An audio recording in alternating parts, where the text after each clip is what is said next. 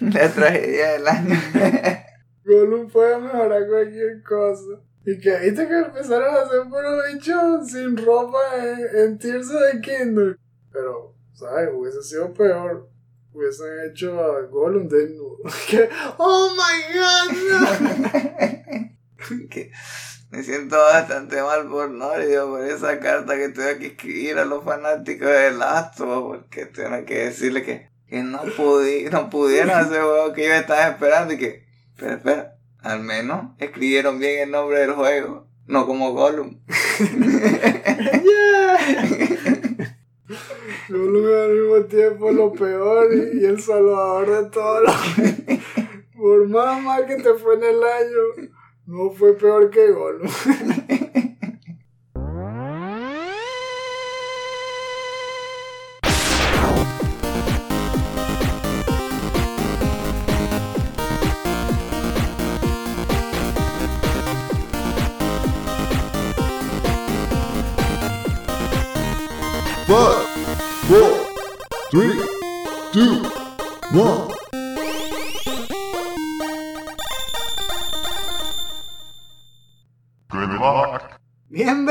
Chutacupas, esto es el último Phoenix Down, episodio 98. Si han pateado un cupa, son uno de nosotros. Yo soy su anfitrión Esteban Mateus y a mi lado tengo como siempre a mi hermano Eleazar, siempre como culebra, Mateus. ¿Cómo está todo Eleazar? Ay, ¿Qué era lo que decía después? No sé si era... A ver, eso lo decía ella después, ¿no? Sarah Connor lo decía después. Y después ya cambian de escena, ¿no? O, o era al revés. No me acuerdo. Yo sé que era Terminator 2. Sí. Y fue cuando se reencontraban. Pero lo que más me da risa es que se supone que ella dice que siempre como culebra. Pero la forma en que lo pronunció es como si ella hubiese dicho que siempre come culebra. Esa película es inolvidable. Pero yo digo, justamente cuadrada esta semana por lo de Snake Eater. la, la mega sorpresa del PlayStation Showcase, que yo creo que fue el único rumor que se volvió realidad. Todo lo demás, nada. Aparte de lo del Showcase, que tanto trató este mes, ¿cómo estuvo mayo? Estuvo complicado. También. Damn, nadie la pasó bien en.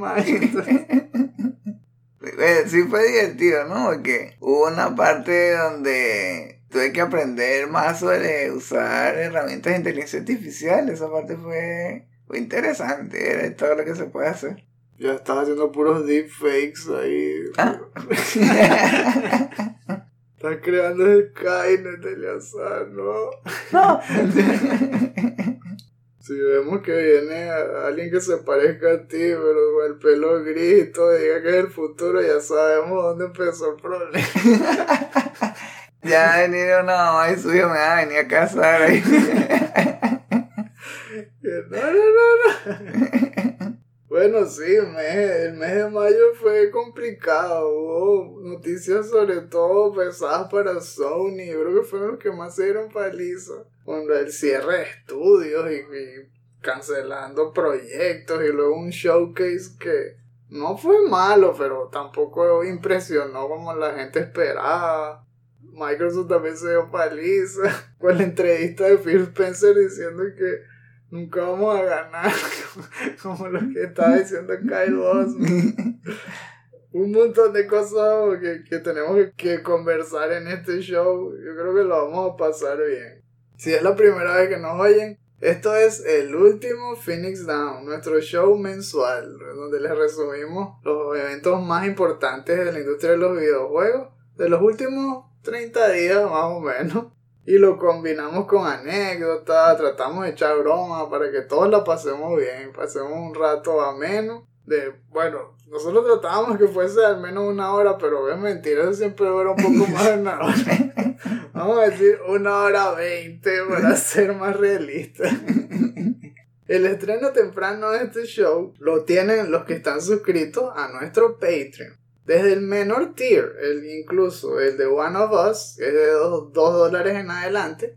Pero aquellos que simplemente todavía no nos pueden apoyar, no se preocupen, solamente esperan aproximadamente 4 días y sale el viernes de esa misma semana gratis en nuestros portales alternos, como podcast.com, Stitcher, Anchor, Breaker, Google Podcast, Pocket Cast, Radio Public, Spotify, Apple Podcasts e incluso iBooks. Si hay algún otro portal que no he mencionado, háganoslo saber, ya sea en la sección de comentarios de este episodio o a través de nuestras redes sociales y hacemos todo lo posible para que el último Phoenix Down también aparezca en ese portal. Otras maneras en que pueden apoyar nuestro proyecto si les gusta nuestro contenido es comprando nuestra merch, principalmente en nuestra tienda que es chutacupas.shop. Ahí van a encontrar muchos diseños que tienen nuestros logos de cualquiera de nuestros programas y también sobre retro gaming y nostalgia por Venezuela, que es nuestra tierra natal. Si comparten eso, seguramente les va a gustar.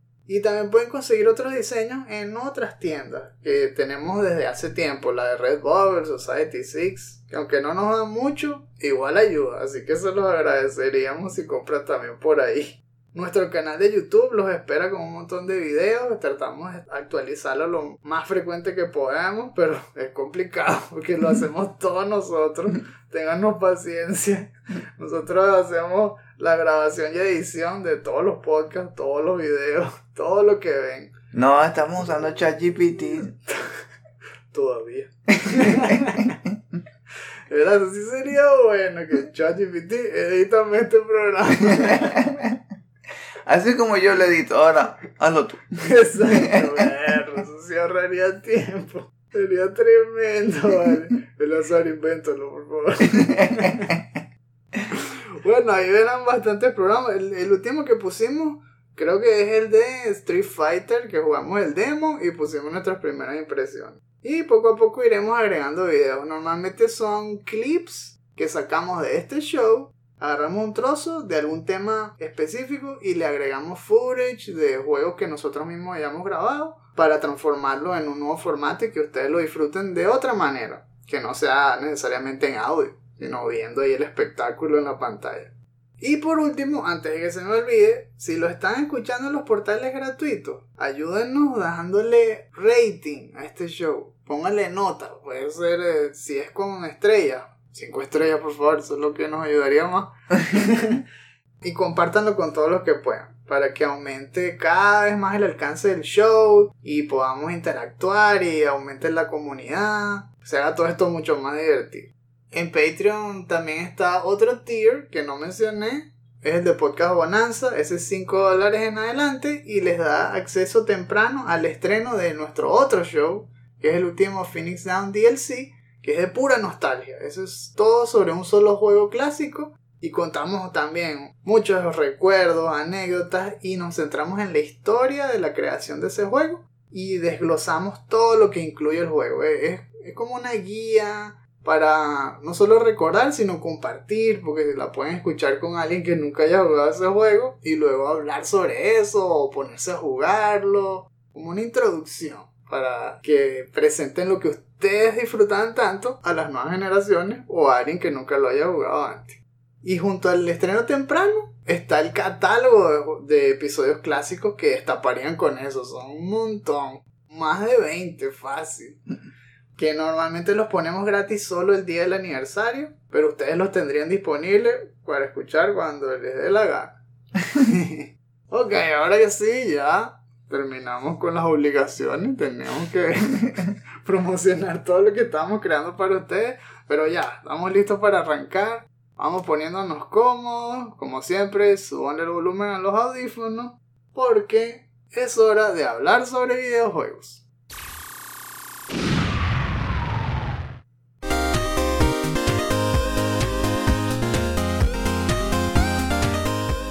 Arrancamos este programa resumiendo todos los eventos del mes de mayo. Y como siempre estamos con los abrebocas. Traemos aquí rodando la mesita de los postres, bueno, o los entremeses, con las reseñas más resaltantes del mes. Vamos a comenzar con las malas, es mejor ir subiendo, que el programa se increciendo. Vamos a salir de lo malo primero. y si estuvieron pendientes de lo que pasó en mayo, sabrán que lo peor, sí, lo peor fue Gollum. Pero no, vamos a hablar primero de Redfall. Redfall fue un estreno que dejó muchos impresionados por lo mal que le fue y sobre todo por quién lo hizo, ¿no? Eh, está representado, claro, por Microsoft, ¿no? Pero el estudio fue Arkane, que es famoso por un montón de experiencias muy positivas de juegos. No sé si llamarlo First Person Immersive RPG o algo así, porque son unos mundos muy bien hechos que tienen armas que se usan de forma muy creativa y, eso se amolda muy bien a la experiencia del juego y a la forma en que combaten los enemigos. Entonces siempre hay mucha expectativa cuando Arkane saca un juego. Pero a mí particularmente este nunca me llamó la atención. Desde el primer trailer. Igual. Sí. Y wow, cuando empezamos a ver la reseña, uff Metacritic terminó en promedio 62 y en OpenCritic 63. ¿Y qué fue lo que estuvo tan mal de este juego? Bueno, si tenemos que resumirlo y darle los puntos rápidos, fíjense. Tuvo en general mala calidad de presentación. Se veía que no había animaciones ni siquiera para las cutscenes. Eh, los menús eran muy simples. Me refiero incluso que a los fonts eran genéricos, no tenían texturas los cuadros. Jugándolo, te das cuenta que tomaron muchos atajos. Los mapas se sentían vacíos y lo demuestran. Yo vi el video de Skill Up y es súper triste. Tú vas corriendo por el pueblo, porque todo es como en una isla, un pueblo de esto estilo de series o libros de Stephen King. Y no hay nadie. Estás corriendo y está todo vacío. No hay enemigos. Y después un ratazo cuando empiezan a salir vampiros o bichos de los cultos ahí caminando a lo lejos. Y para más colmo la AI es mala. Entonces te puedes acercar a ellos y no te oyen. Y lo puedes matar ahí a quemarropa. Le pegas un tiro y caen al piso y mueren. Y es rarísimo. Como si fuera Shadow de Colossus, pero los gigantes son súper tontos. Y no son gigantes. Hasta los minibosses son tontos. Los pueden matar de tres o cuatro tiros de un rifle mientras se quedan parados. Si un bicho te está persiguiendo, lo que tienes que hacer es caminar hacia atrás a cada rato y falla todos los golpes. O, o si te paras poniendo una silla entre él y tú, no puede con la silla, se está atorado. Increíble. Oh, this is beyond me. Mi debilidad. Que ya veo, eres bueno. Eh, tú eres muy bueno. Eso no me lo ha hecho nadie. El loop, el bucle de gameplay es súper tedioso. Te mandan a hacer puras side quests que lo que son es puros encargos, ve y búscame tal cosa, búscame lo otro, y a veces se repiten una y otra vez, y tienes que hacerlo, y esto, y los mapas no tienen a nadie, entonces es literalmente ir, bueno, ya te lo voy a ir a buscar, vas, no hay nadie, lo agarras, te regreso y no hay nadie, o sea, ir tampoco, aburrido. Tampoco hay vehículos, nada, para poder moverse más rápido por el, por la ciudad, por, el pueblo, por te puedes teletransportar si quieres, ¿no? Ah, bueno. O sea, con, alguno de los poderes, pero. No, hasta el, el bicho este que pintaban que era una bestia de Rook. Mm. Es todo gafo. Es un enemigo todo grande. El que es como calvo. Y supuestamente súper poderoso. Mm. Bueno, si te paras encima de algo que sea más alto que el piso, ya no sabes qué hacer, ya, ya no te puede pegar, se queda caminando. O sea, literalmente, estás afuera de una casa y viene de Rook. Si te paras encima de un carro, ya, igual, mi debilidad, no, no puedo contra eso. No puedo contra tu superioridad intelectual. Podría jurar que él está aquí. Mientras le caes a tiro por la cabeza hasta que muere. No, vale, hasta la UI está mala. El cursor se queda Ahorita estoy como que haciendo así con un gesto así como que no, pues. es verdad, es increíble. La UI es incómoda, los, los cursores se quedan pegados a, los, a las selecciones y no te dejan echarte para atrás.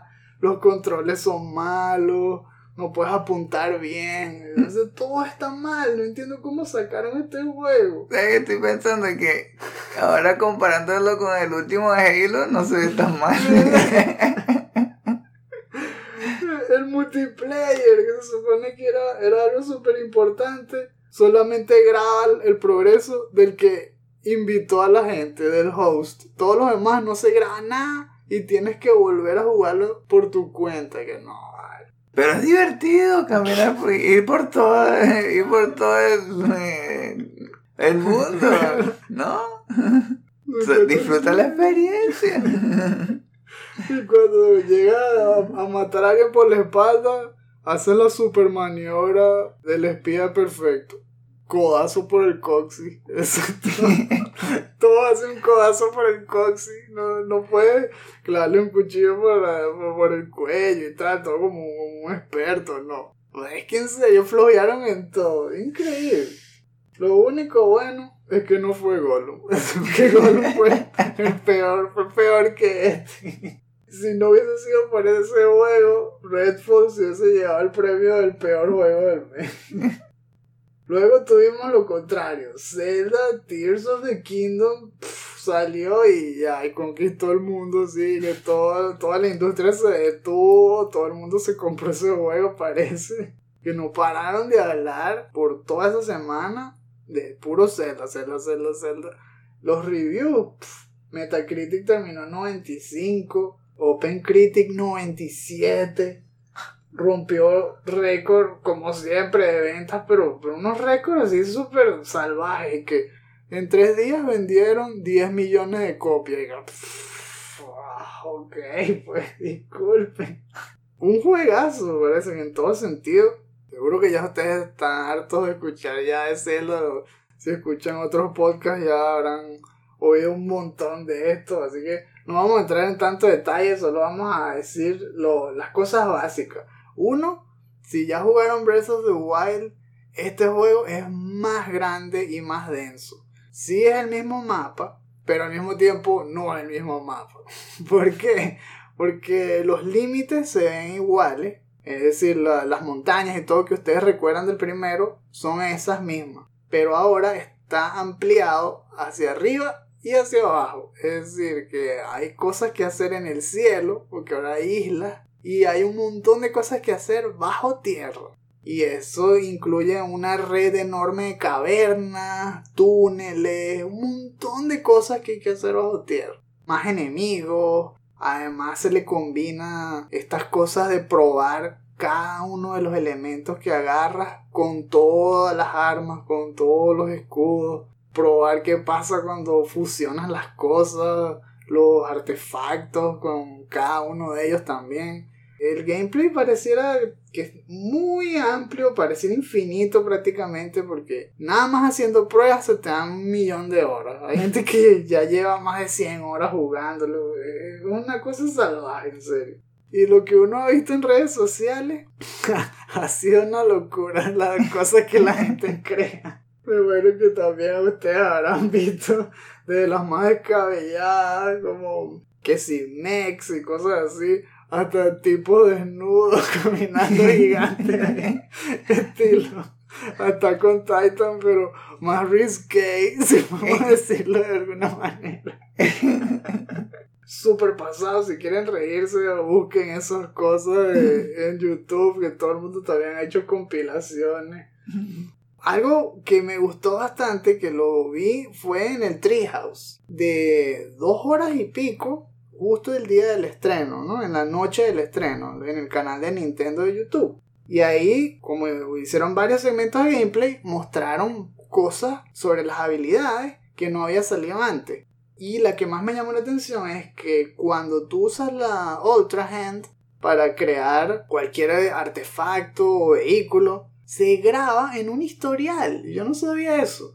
Resulta que hay una zona del menú que se llama Auto Build. Y tú vas viendo todo lo que has creado en el juego. Me imagino que tiene un límite, ahí debe haber un caché seguramente y se van borrando en algún momento.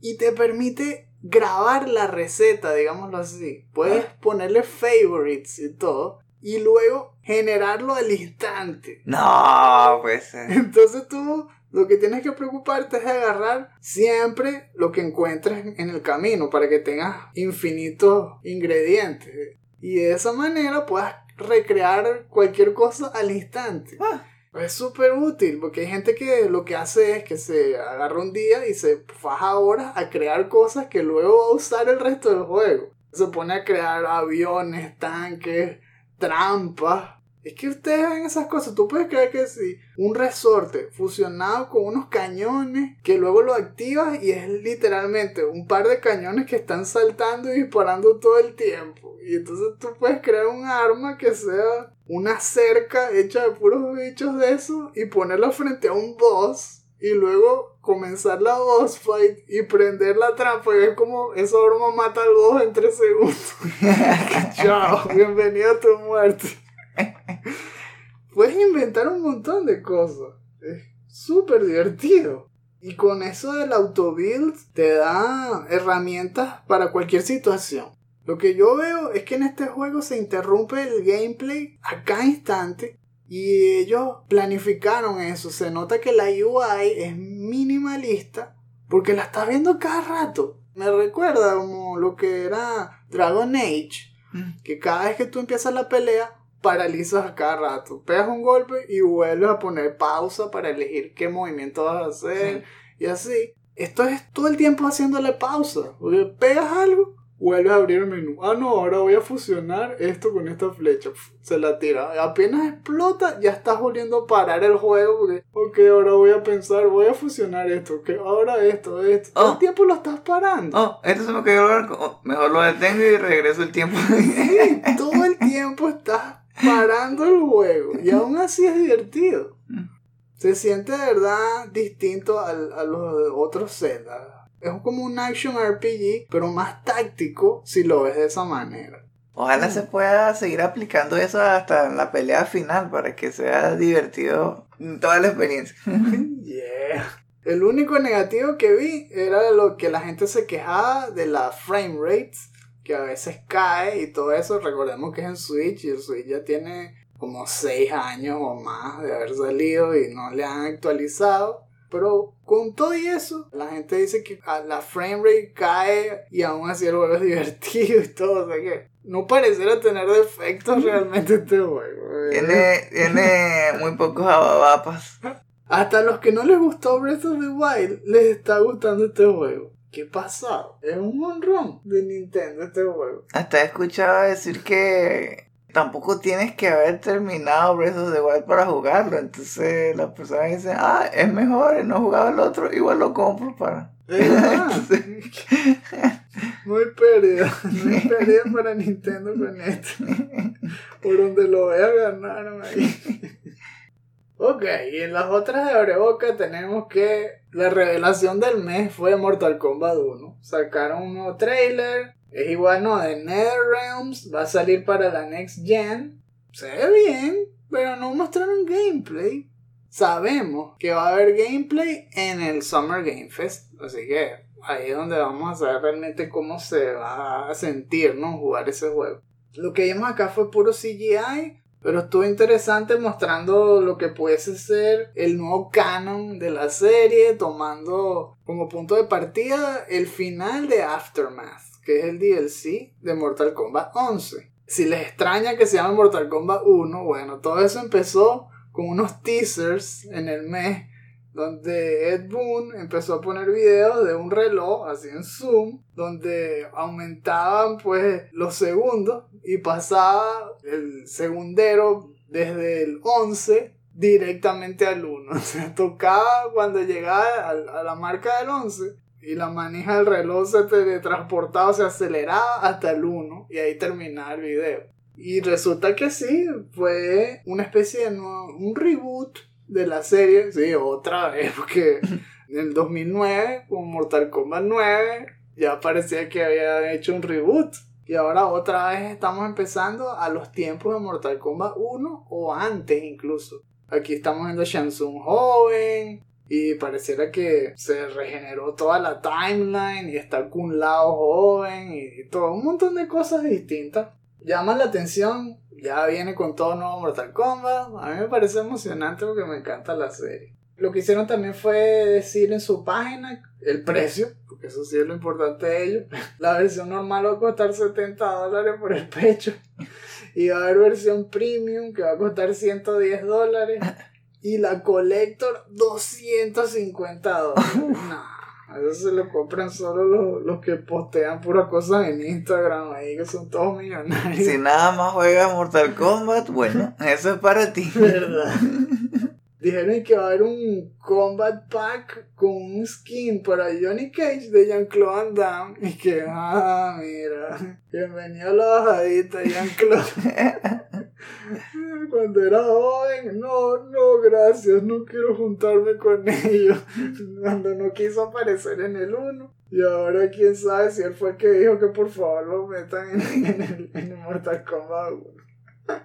Y bueno, como siempre, que si Early Access a nuevos jugadores y, que Cameo Fighters, que no sabemos qué es, Cameo con K. Así que algunos pensarán que es que van a poner personajes de Cameo de aquel juego de Rare que salió en el otro. No puede ser. Salieron el osito de hielo y cosas así. Ah, y por cierto, dos cosas. Va a haber un beta en agosto para los que hacen pre-order. Y en Steam dice que el juego pesa 100 gigas. Así que vayan preparando su disco duro. Y lo último que queríamos decirle, que ya vimos la película de Mario. Ah, sí. Estuvo bueno. Me pareció, yo creo que la de poder escribir como refrescante. Me recordó a la esencia de lo que es jugar el juego me dio varias ideas sobre lo que podrían hacer si quisieran convertir eso en un videojuego tal cual. que había varias escenas donde lo donde ponían la cámara como un side scroller y así eso podría ser una etapa eso también me pareció bien cómico Bowser la primera escena me recordó un poco a Star Wars pero como una parodia el reino ese de los pingüinos fue bien cómico. Y en general el tema también me gustó. Me gustó la idea de la importancia de la resiliencia y, y el trabajo en equipo. Siempre ahí quedé con ganas de volverla a ver, me gustó bastante. A mí me encantó también la parte de las referencias, que hubo un montón, y cómo combinaron los temas de toda la serie, especialmente la música bien concatenada con los temas, saltaba también de clásicos de Super Mario Bros. hasta Odyssey. Podías encontrar referencias musicales de cualquiera de los juegos. En la narrativa ya entendí porque algunas personas estaban diciendo que era más floja. Y es verdad, si te pones a ver cosas en la lógica, bueno, sobre todo que si en la pelea final, o incluso lo, al comienzo, cómo se conectaba el Mushroom Kingdom con el mundo de los humanos. Es súper eh, sencillo, como que bueno, sí, hay una tubería, ya está, no hay explicación. Pero todo eso yo creo que es lo de menos, porque la película, como tú dices, es bastante amena. Me gustó incluso la relación de hermandad entre Mario y Luigi, que sí es verdad que tal vez hubiese sido bueno tener escenas más largas o explorar un poco más al comienzo, que es en New York, y verla cómo era la familia de Mario y Luigi. Es un origen que nunca se ha mencionado en ninguno de los juegos. Se ve como están muy compenetrados, la forma en que se quieren como hermanos y cómo trabajan juntos y cómo dependen el uno del otro para hacer sus proyectos y todo. Eso siempre conecta conmigo, el poder de los bonds, así de, hermandad, que me pareció bien hecho. Y lo de las quejas que algunos tenían con Peach, no sé, a mí me pareció que Peach estuvo muy bien. El balance de los personajes lo pensaron mejor que en otras películas. Aquí cada quien tiene sus poderes, pero no es perfecto. Y con todo y que Peach hace de todo y pareciera que es invencible, le ves también sus lados vulnerables y ves las cosas que le preocupan y ves que ella no la puede hacer todo y que Mario también tiene su puesto. Tiene un comienzo difícil, y luego se va compensando y sabe aprovechar los poderes y entre todos ganan. No es que hay uno evidentemente superior al otro y ganan como un equipo. A mí me gustó. Con todo y que Peach sí es una bestia y bueno, y me parece que, que ojalá que siga así. Porque no es de eso que dicen de que no, es perfecta porque es mujer y ya, y, y le gana todo, sino tiene su explicación, que si ella ya está ahí desde pequeña, entrenó desde pequeña, o sea, tiene sentido que sea una matadora, está bien, me gustó bastante. No vamos a decir spoiler ni nada, pero sí les recomendamos la película. Yo creo que la pueden ver con los ojos cerrados, la pueden ver con sus hijos con los ojos cerrados, con sus sobrinos. Bueno, no tiene nada malo en, en ningún sentido, no tiene referencias que no sean adecuadas para la edad ni nada. Es divertida de principio a fin y con muchas referencias para los que ya conocen a Mario. Así que la van a disfrutar. Aprobado. Antes de irnos, como no vamos a decir menciones honoríficas al final, porque este show va a ser largo, como están viendo, vamos a dejarlo con las ultra cortas. Solo dos. Una, lamentablemente Silk Song, para los que son fanáticos de Hollow Knight, lo retrasaron. No va a salir este año, o al menos no antes de junio, como habían prometido. Y no hay fecha, así que probablemente sea final de año. Y ni hablar para PlayStation sí, iba a salir meses después. Así que si es de PlayStation, piensen 2024. Y anunciaron Double Dragon Gaiden, un nuevo beat'em up con la licencia obviamente de Double Dragon, pero que va a tener elementos roguelike. Tiene co-op tag team y 13 personajes desbloqueables. Lo están apuntando para que salga en el verano de este año. En PC, PlayStation 4, PlayStation 5, toda la serie Xbox y Switch. Lo está haciendo Secret Base PTE Limited, que es un estudio indie que está basado en Singapur. Son los que hicieron Streets of Red Devil's Dare, que tal vez han escuchado ese, sobre todo que lo hemos mencionado en anteriores episodios. Y Bytejacker, que es hace bastantes años, creo que es como el 2013 por ahí. Todos son juegos pixel art, así que cuadra muy bien el estilo de lo que ellos hacen con esta IP. Se ve divertido, vamos a ver qué tal queda. Probablemente muestren más en Summer Game Fest.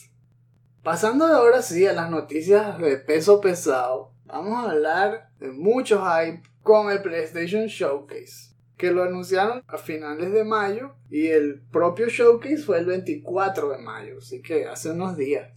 Y había un montón de expectativas porque normalmente las presentaciones de PlayStation se dividen en dos grupos para a- aquellos que no lo han escuchado antes. Unos son State of Play y otros son Showcase.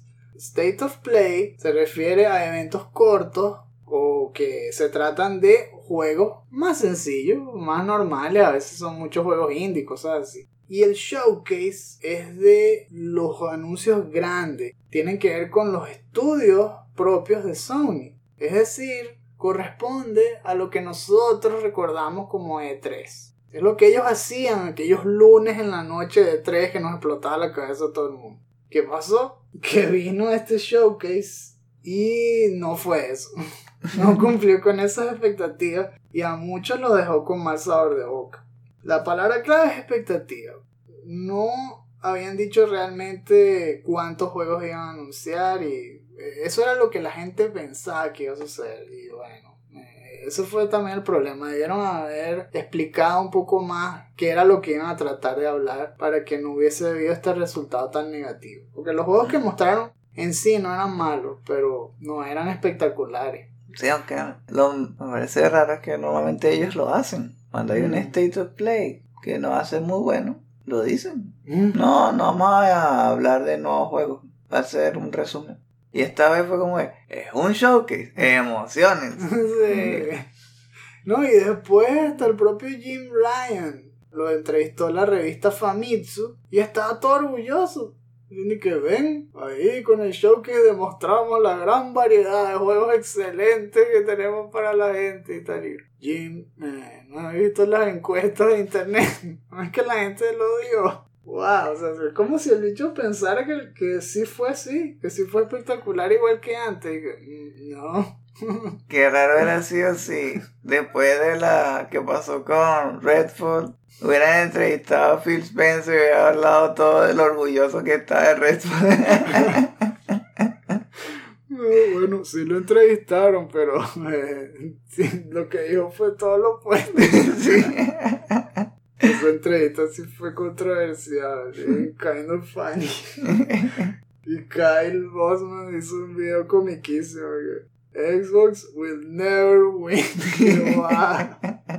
Pero fue todo sacado de lo que dijo Phil Spencer, de que no podemos ganarle en venta a Nintendo y Sony, no les podemos ganar haciendo mejores consolas, no importa hacer mejores juegos, como diciendo que no tiene sentido, ya, hay que seguir, que guau.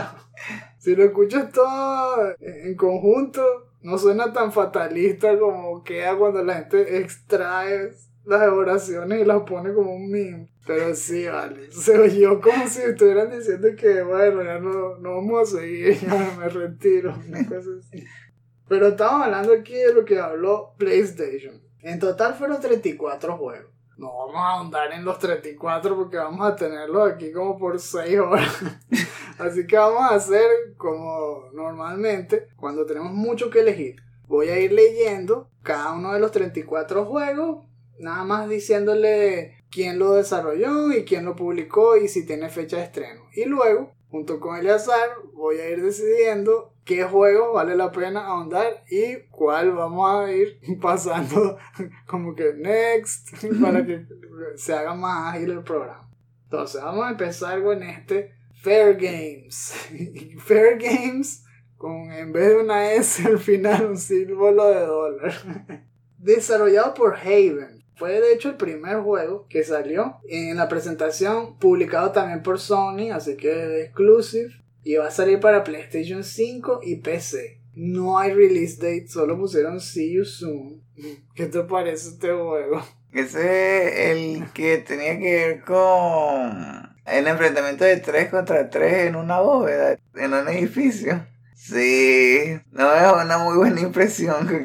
Comenzaba con un monólogo hablando sobre algo parecido a que era un movimiento revolucionario contra la gente avariciosa del mundo, como que todo lo que querían es dinero y, y que la idea era básicamente como hacer Robin Hood o algo así parecido, vamos a robarle a los ricos y de dárselo otra a la gente, algo así. lo primero que uno ve es que va un grupo de a ir a robarle a, a una de esas personas y ve que otro grupo está robando y lo que decide es empezar a atacarlo pero con una pelea a muerte y que pero no entiendo que cuál es el mensaje ahí No, el dinero es para nosotros. Vamos a quitarle el dinero a los avaros porque el dinero es para nosotros. Yo, wow. Sí, como pensarán, esto tiene toda la pinta de que es un juego live service o game as a service y es puro online. Esto marcó una tendencia del show porque muchos de los juegos que vimos acá terminaron siendo igual que este pintados para ser llenos de microtransactions, cero single player, nada de historia. O sea, muy distinto al PlayStation que nosotros conocemos. De hecho, yo creo que vamos a matar aquí dos pájaros en un tiro. Vamos a mencionar directamente el otro exclusivo de PlayStation, Concord, que también fue una presentación más corta, incluso que este, porque nada más fue un trailer CGI que me recordó en principio Starfield, la presentación de Starfield hace bastante tiempo que hizo Bethesda, porque no había personajes ni nada, era solamente el interior de una nave viajando en el espacio y todo temblando ahí, una, una hamburguesa temblando ahí. Más nada, el título, el logo, pareciera que es una vibra de futuro, pero estilo retro, como lo que dicen retro sci-fi, como lo que vimos en la película Alien que es como veían en, los 70 o algo así, que sería el futuro. Entonces los monitores se ven viejos y tal, pero están dentro de una nave espacial. Fue nada más cuando uno lee en el blog que se entera realmente lo que es. Dicen que fue desarrollado por Firewalk, que también es un estudio de estos que compró recientemente Sony. Esos son los juegos que estaban mostrando, en vez de Naughty Dog, en vez de Sucker Punch, no, Haven y Firewalk. Que what? O sea, el comienzo fue raro, ¿no? Va a salir solo en PlayStation 5, pero también en PC. Y es un PvP multiplayer first person shooter. O sea, otro live service. Erro. O sea, da mala espina. Como que empiecen a preocuparse porque tal vez lo que tiene Sony pensado no es lo que nosotros teníamos pensado. es algo como que basado en mejorar la interacción del multiplayer, pero no muestran cómo, así que uno se queda en la misma. Bueno, seguimos. Helldivers 2. Ese fue desarrollado por Arrowhead Game Studios AB y publicado por Sony. Es decir, que este, en este caso, este sería un juego AA, porque ese estudio no pertenece a Sony, pero el juego es exclusivo para Sony. Va a salir en PC y en PlayStation 5 este año, pero no hay fecha fija. A mí me recordó Starship Troopers. ¿Este tienes ganas de comentar algo? ¿Te llamó la atención algo? No, lo único que, que me gusta es la manera como pusieron el trailer. Si ya ganas menos de probarlo. Me gustó el, el tema y cómo lo presentaron. Lo único curioso que leí en el blog de PlayStation es que está afianzado en co-op, pero que tiene Friendly Fire on siempre. Que, ¿what? y todas las etapas es un caos llenas de insectos igualitos de Starship Trooper. Y además le puedes ametralletar la nuca a tu compañero. Que, súper caótico. Más les vale que el control sea bastante bien responsive. El siguiente juego, Immortals of Avium. Ese fue desarrollado por Ascendant Studios, que es un estudio pequeño, es de esos indie, parte de la iniciativa de EA Originals, que fue la que dio origen a juegos como It Takes Two y Another Way Out y cosas así. Va a salir para PlayStation 5, Xbox Series X y S. Ya tiene fecha de estreno y todo, es el 20 de julio. Nosotros ya habíamos visto un trailer de eso hace como un mes. Es básicamente Doom, pero magia, con magia. Que ellos mismos lo clasificaron así. Y que un first person magic shooter. Es muy vistoso, con muchos efectos de partículas. Se ve también divertido, se ve muy intenso. El siguiente, Ghost Runner 2. Fue desarrollado por One More Level y publicado por 505 Games. A estrenarse en PlayStation 5, Xbox Series X y S. Y tiene como objetivo estrenarse este año, pero sin fecha. ¿Quieres hablar más de este? Next. Ese es fino, e-, es más o menos como igual el primero, pero con muchos mejores gráficos y se ve que va, a ampliarle las habilidades y todo. Está fino. El siguiente, Phantom Blade Zero. Este es uno de esos paracaidistas, pero me pareció que fue uno de los highlights. Al menos en forma visual capturó la atención de los que vimos el programa porque sí se vio diferente, se vio como algo nuevo totalmente. Desarrollado por S Games, que es un developer basado en Beijing, o sea, directo de China. No sabemos el publisher, no sé si es directamente Sony Interactive Entertainment o si es otro tercero. Va a salir exclusive para la consola en PlayStation 5, pero no tiene fecha. A mí me pareció básicamente Sekiro en China. ¿Qué te pareció esto? Me gustaron los gráficos, sí. Hmm. No sé si. Así que me dé muchas ganas de jugarlo, la verdad. Pero sí creo que va a vender bastante.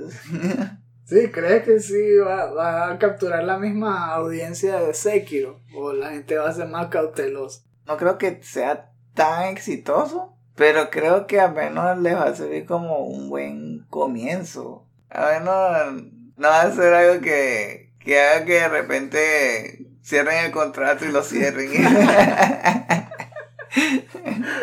Perro, el combate se ve súper acelerado. No sé si fue idea mía, pero parecía que realmente estuvieran poniendo el video en velocidad de que si 1.4 o algo así.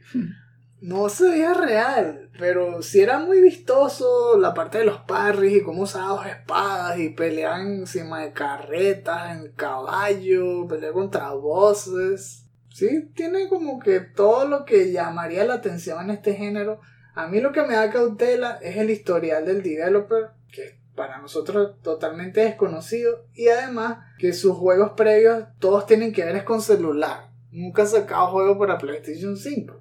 sus juegos anteriores y que Phantom Blade Executioners Y antes que ese fue otro más juego de celular. Y el Executioners, que se va a salir también en PC y en juegos móviles, es totalmente distinto a este en estilo, porque la estética es 2D, toda dibujada a mano, si se ve bonito, y es un action RPG, pero no ha salido tampoco, entonces no sabemos realmente la calidad del acabado de los proyectos de este estudio. Mm, hay que ver cómo termina todo.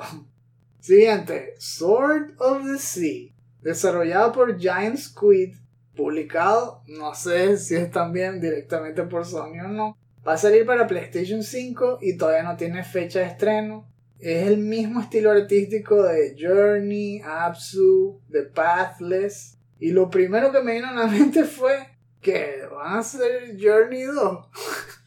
¿Qué te pareció a ti? Estoy como pendiente para ver más. Mm, al menos el estilo artístico es muy bonito.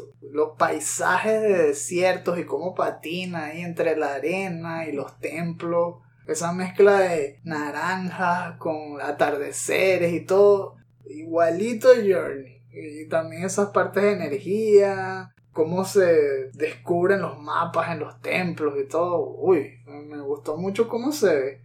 Si realmente son los mismos creadores, tal vez estamos viendo otro de esos, como le llaman, indie darlings in the making. Vamos a ver si queda igual de, bueno que Journey. Hablando de juegos indie, The Talos Principle 2, ese fue desarrollado por Crow Team, también publicado por ellos mismos, va a salir para PlayStation 5, Xbox Series X y S y PC este año. Todavía no sabemos exactamente qué fecha. Es un juego de estos, puzzle platforming, pero en 3D. ¿Algo que te haya llamado la atención? Realmente no. Yo tampoco jugué mucho el, primero. Yo sé que lo han dado gratis en varios sitios. No recuerdo si fue en Epic Games. Pero como mi computadora es una carcachita, no puedo probar eso. todavía no. Se ve bueno, sí me llama la atención, pero todavía no le podemos decir qué tal. Siguiente juego, Neva. bueno, en inglés le dicen Niva. Desarrollado por Noma Studio, que me, si no me equivoco es un estudio español. Así que por eso es que aquí tuvo mucho buzz, mucha mención en redes sociales y la gente estaba emocionada por eso aquí en España. No sabemos el publisher. Va a salir en PlayStation 5, Xbox Series X y S y en PC el año que viene. Todavía no tiene fecha. Lo que me parece es que es un, uno que continúa el estilo artístico de Gris, que fue el, su título anterior, que si no lo han jugado es un puzzle platformer. ¿Algo que te haya llamado la atención? ¿La historia? Hmm. Puede ser algo parecido a Brothers. Mm, sí, en ese video se ve una guerrera y anda con no sé si es un familiar o si es un espíritu del bosque o algo así, pues es como un lobo gigante con cuernos como un venado o algo así. Y pelean, si no lo han visto, es como contra la nada, algo así, contra la sombra. Y muere el lobo gigante, pero se vuelve bebé estilo Groot. Así en varios regalos, así que matan al adulto y deja una semilla. Algo así. Es un poco críptico, no cuentan más, pero sí se siento la semilla y la intriga de ver qué se va a tratar esa historia. En el blog de PlayStation solo dice que va a tener platforming, puzzles y combate también. Va a tener que combat challenges con enemigos monstruosos. Vamos a ver qué tal queda eso. Algo menos monstruoso, pero que a muchos les gustó. No sé por qué. Yo nunca he jugado esa serie. Cat Quest. Pirates of the Caribbean. Fue desarrollado por Kepler Interactive y publicado por The Gentle Bros para PlayStation 4, PlayStation 5, Xbox Series, XS y PC. Va a salir el año que viene y es Cartoony Action RPG. ¿Algo que te haya llamado la atención? Me gustó el estilo artístico y que también que el género Action RPG. Se ve como que en varios escenarios, peleando sobre mapas como en vista isométrica, pero también tiene etapas en 2D, tipo side-scrolling. Sí, se entretenido. Como dije antes, nunca lo he jugado, pero un montón de gente se alegró viendo este juego. Pasemos ahora a Phone Stars. Este juego. Desarrollado por Square Enix, publicado por ellos mismos. exclusivo para PlayStation 5 y PlayStation 4. Todavía no tiene release date. Dios mío. Lo primero que me vino a la mente fue ¿Platoon? ¿Qué es esto? El trailer comienza con unos gráficos que me recordaron primero Fortnite, pero apenas empezaron a dispararse botellas de champaña en vez de tiros. ¿Qué, qué es eso? Y cuando se forma la espuma, ya es obvio que se están copiando de Splatoon. Cada uno tiene su propio color de espuma. Sí, qué un descaro total. No puede ser que Square Enix otra vez se esté equivocando con esto.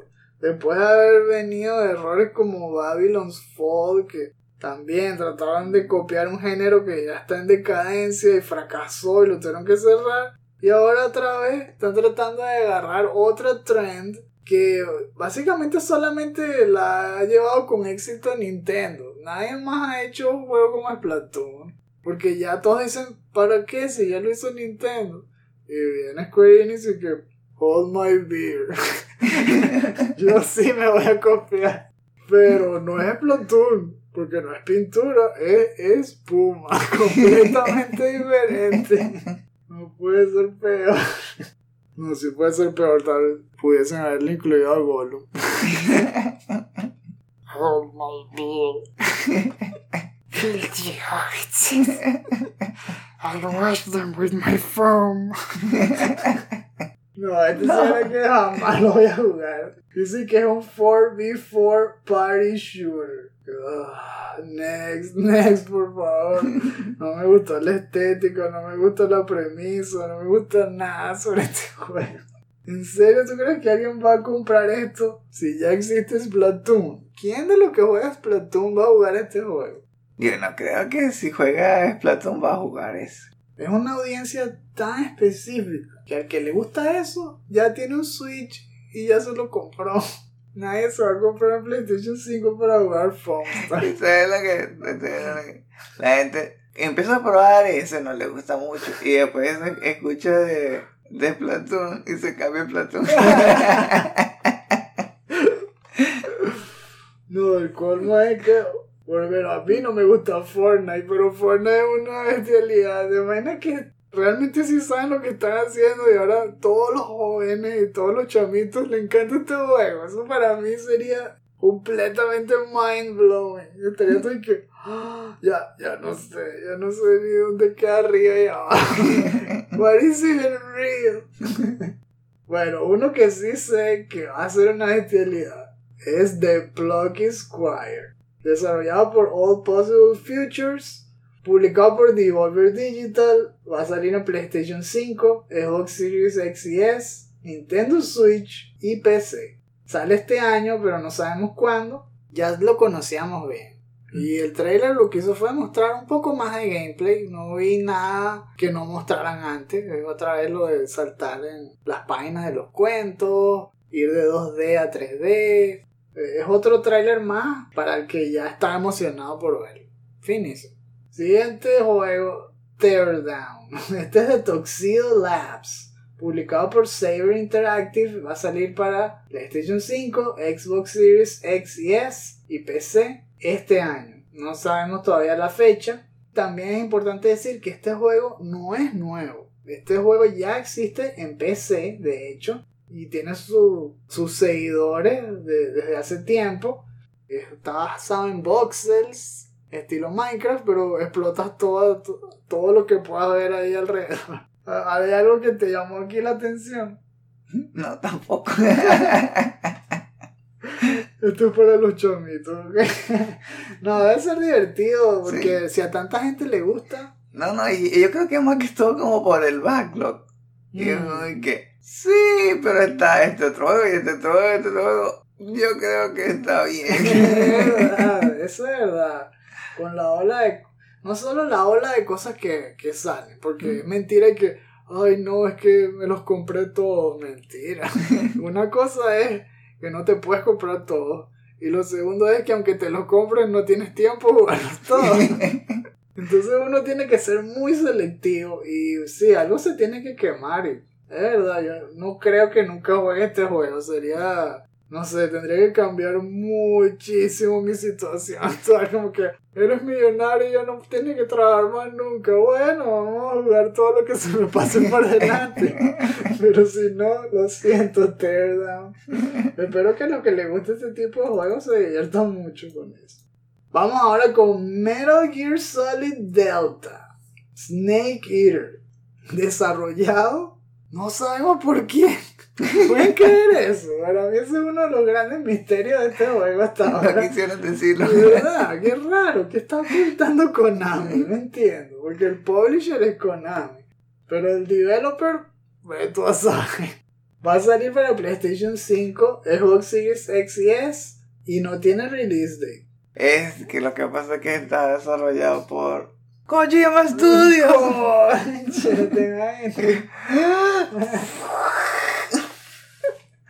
Si de casualidad está siendo desarrollado por el equipo interno de Konami, sería el primer juego que vayan a sacar hecho por ellos mismos desde el 2018. Y su último juego, recuerden que fue Metal Gear Survive, que apestó.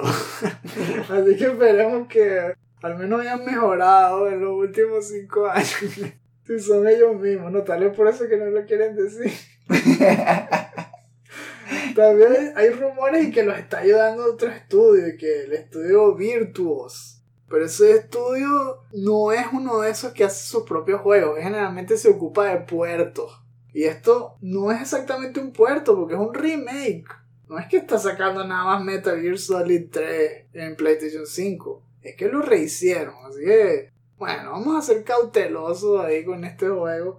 Obviamente es emocionante que vuelva Metal Gear, pero tiene esos dos contras. ¿no? Uno es, no, no sabemos quién lo está haciendo, y dos, que aparentemente Kojima no tiene nada que ver con esto. Y, bueno, Kojima es del toque mágico en esa serie. ¿El trailer qué te pareció? Estuvo bien. Hmm. Tal vez vendieron la parte equivocada del juego. No sé, no, no me llamó tanto la atención. Por lo que he escuchado del juego, yo no lo he terminado, no, no lo he jugado. Pero yo creo que esa no era la idea. A ver, eso es lo que yo pienso. Se enfocaron más en sorprender a la gente con un twist que realmente vender la idea del juego. Tú ves ese tráiler y es casi incomprensible porque muestran una serie de, animales como si fuese un juego del ciclo de la vida o algo así. que Mira, cuando muere este animal, este animal se come a este, y luego este animal se come al otro y tal. Y, ah, y por cierto, aquí está Naked Snake. Les presentamos a Big Boss. Y dije, ¿What? Esto era Metal Gear, ¿cómo es eso? No sale nada de stealth, no sale ningún combate, nada de gameplay. ¿Sabes qué era así interesante? Que venía que así, un oso y mataba, a eh, mataba a, un animal así. Y, y- le costó un montón. Y después viene Snake y lo mata de un solo golpe. ¿Ves? Yo soy el que está en el tope de la cadena alimenticia aquí. Yo soy el máster. Se come directo a la culebra y va. Sí, porque salió un montón de cosas. Porque una hormiga gigante, pero que después realmente no eran gigantes, eran normales, pero muy cerca de la cámara. Esa es la otra cosa que vi. Hubo un video finísimo de IGN donde estudiaron todos los easter eggs que hubo en el trailer. Imagínate, nada más para que vean la lista. Cuando hay una escena donde se ve como... Bueno, no es un loro, es como un perico. El- es, es la mascota que tiene The End, el sniper. Mientras va volando con una rana muerta, en el fondo, en el cielo, resulta que se ve la silueta del Shago Hut, que es una de las máquinas estilo Metal Gear que sale en el juego y está siendo llevada por un montón de helicópteros. Eso sucede en el juego. Y se puede ver en este trailer, pero oculto en las nubes. Hay un montón de referencias al juego, de hecho. Pero yo creo que solo lo ves cuando lo ves un millón de veces y pensando en Metal Gear Solid 3. Está también que el cocodrilo que ataca a la anaconda, esa que se trata de comer, a, a su vez al periquito, es la misma especie de cocodrilos del juego, que uno ve en los pantanos y que luego hasta te puedes poner un sombrerito que es como una cabeza de cocodrilo. La rana muerta simboliza la batalla contra The Fear, que él usa dardos venenosos y en una parte de la pelea puedes, ma- puedes matar ranas. Que si las hormigas gigantes se refiere a una conversación en codec que tiene Naked Snake con Paramedic, que es la mujer que le habla y le da todos los tips de supervivencia, de curarse las heridas y todo eso, donde ella le cuenta que una de las películas de terror vintage que vio cuando era pequeña era sobre hormigas gigantes. Un poco rebuscado. ¿Verdad? Y bueno, y después el- hasta el propio título, no sabemos por qué le llaman Delta. No sé si es que tiene que ver esto con la fuerza Delta de los Estados Unidos, que es la que hace este tipo de misiones secretas o no sé. Y finalmente que el símbolo de Delta al final del trailer se acerca a la pantalla y se desvanece transformándose en pétalos blancos. Eso sí era que es un mega spoiler si se los explico. Aquellos que hayan jugado todo el juego hasta el final, si entienden que eso ya era una referencia directa a Metal Gear Solid 3. Así que bueno, por un lado emocionante, por otro lado hay que tener cuidado con este. Vamos a ver cómo queda, pero sí fue una de las sorpresas grandes del showcase. Justamente porque el trailer no apuntaba para nada que iba a ser Metal Gear y después sale Snake y uno que ok. el siguiente juego fue también inesperado porque se vio muy bien y era un estudio que no recuerdo haber visto antes. Se llama Towers of Agasba. Fue desarrollado por Dreamlit, no sé el publisher, y va a salir para PlayStation 5. Supuestamente en verano del 2024. Es algo que ellos llaman como un Open World Community Builder. Es como mezclando mechanics de Animal Crossing tal vez. Sí, como ese inspirado en juegos estilo Harvest Moon.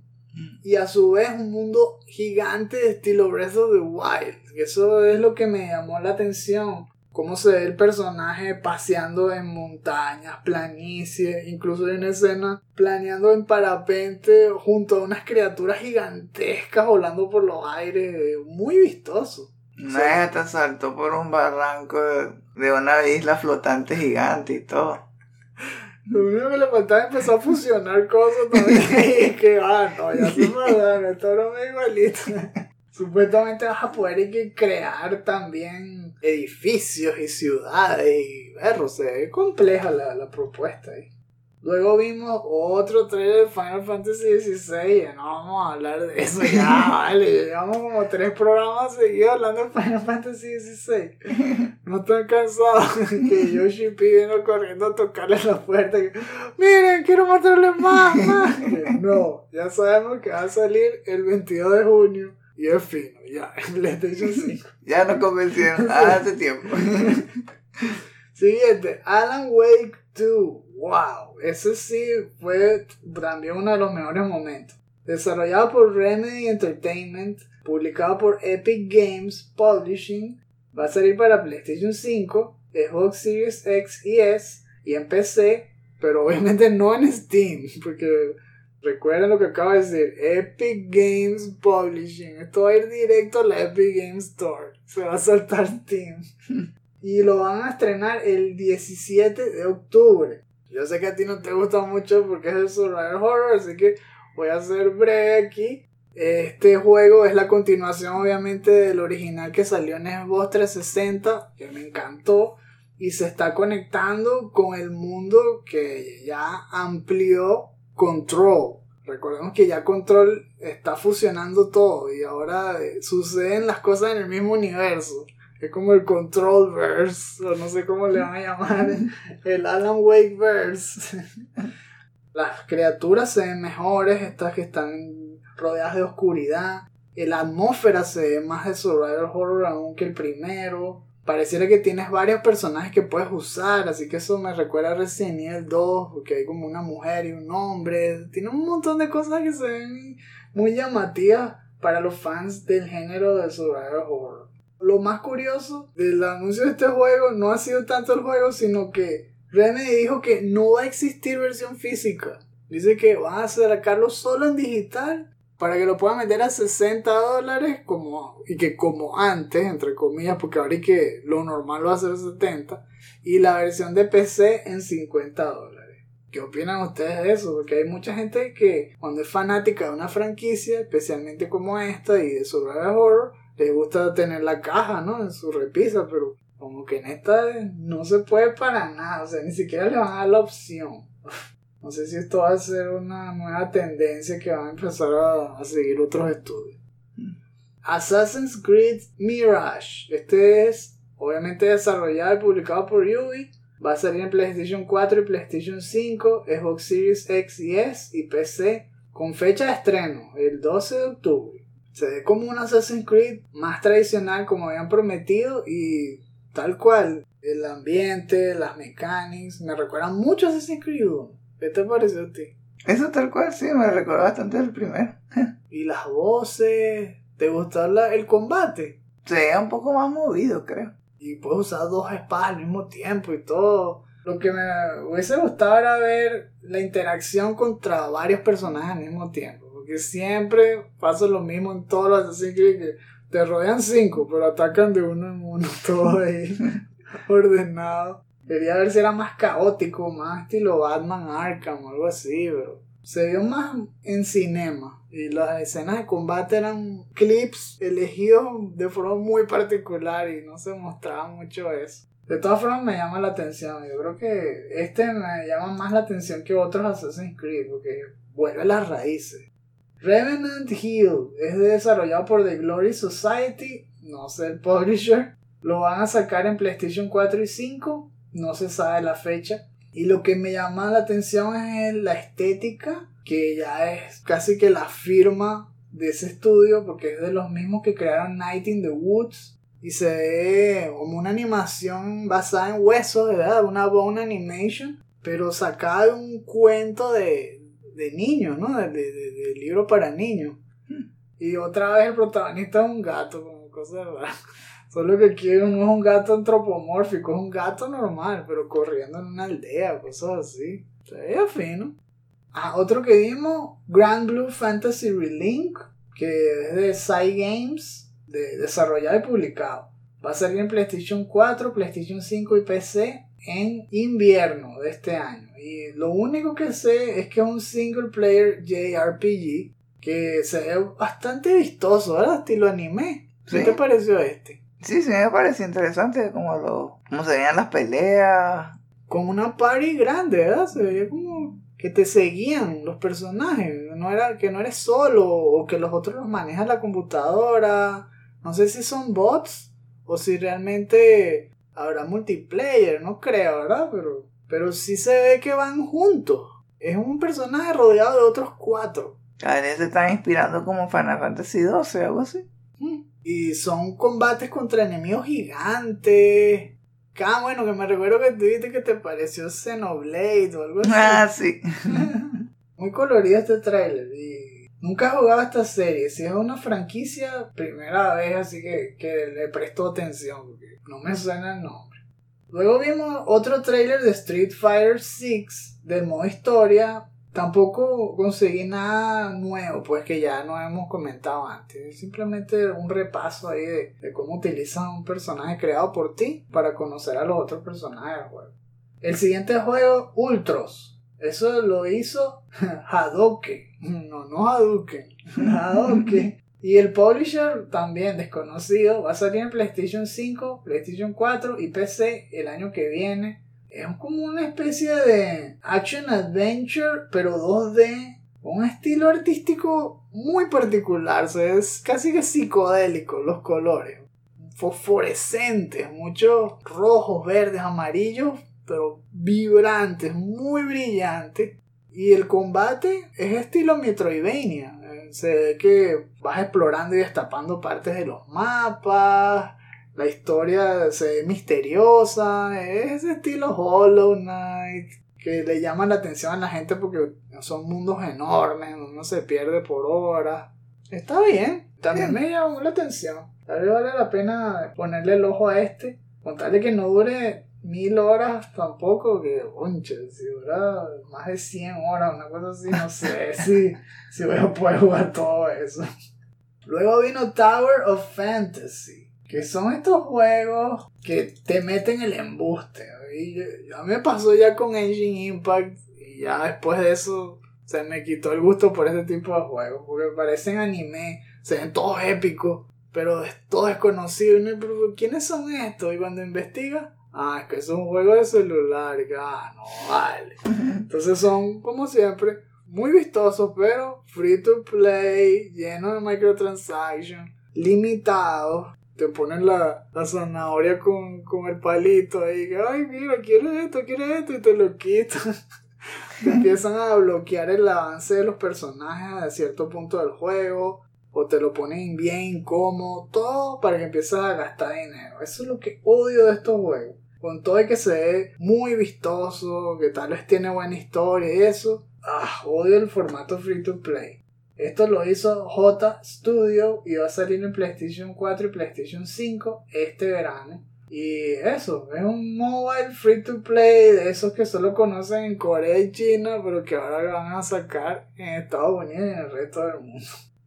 Dragon's Dogma 2 de Capcom, que para muchos fue sorpresa porque no se sabía que ellos iban a anunciar este juego, era solo un teaser antes, que era basado casi en un rumor. Y ahora sí, dice que va a salir en PlayStation 5, Xbox Series X y S, PC, no tiene fecha. ¿Algo que te llamó la atención de este trailer?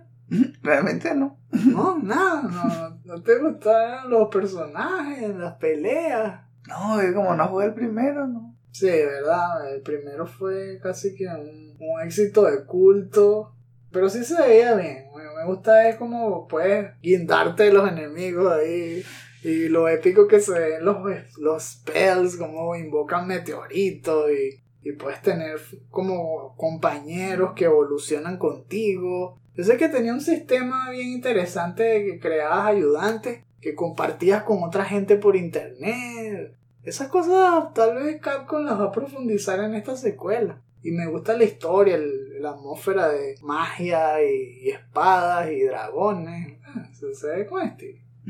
El que no me interesa para nada es FNAF. Otra vez, Five Nights at Freddy. Help Wanted 2. En esta parte del show, yo creo que la podemos hacer rapid fire porque fue puro juego de PlayStation VR 2 y realmente ninguno me llamó mucho la atención porque se veían todos igualitos.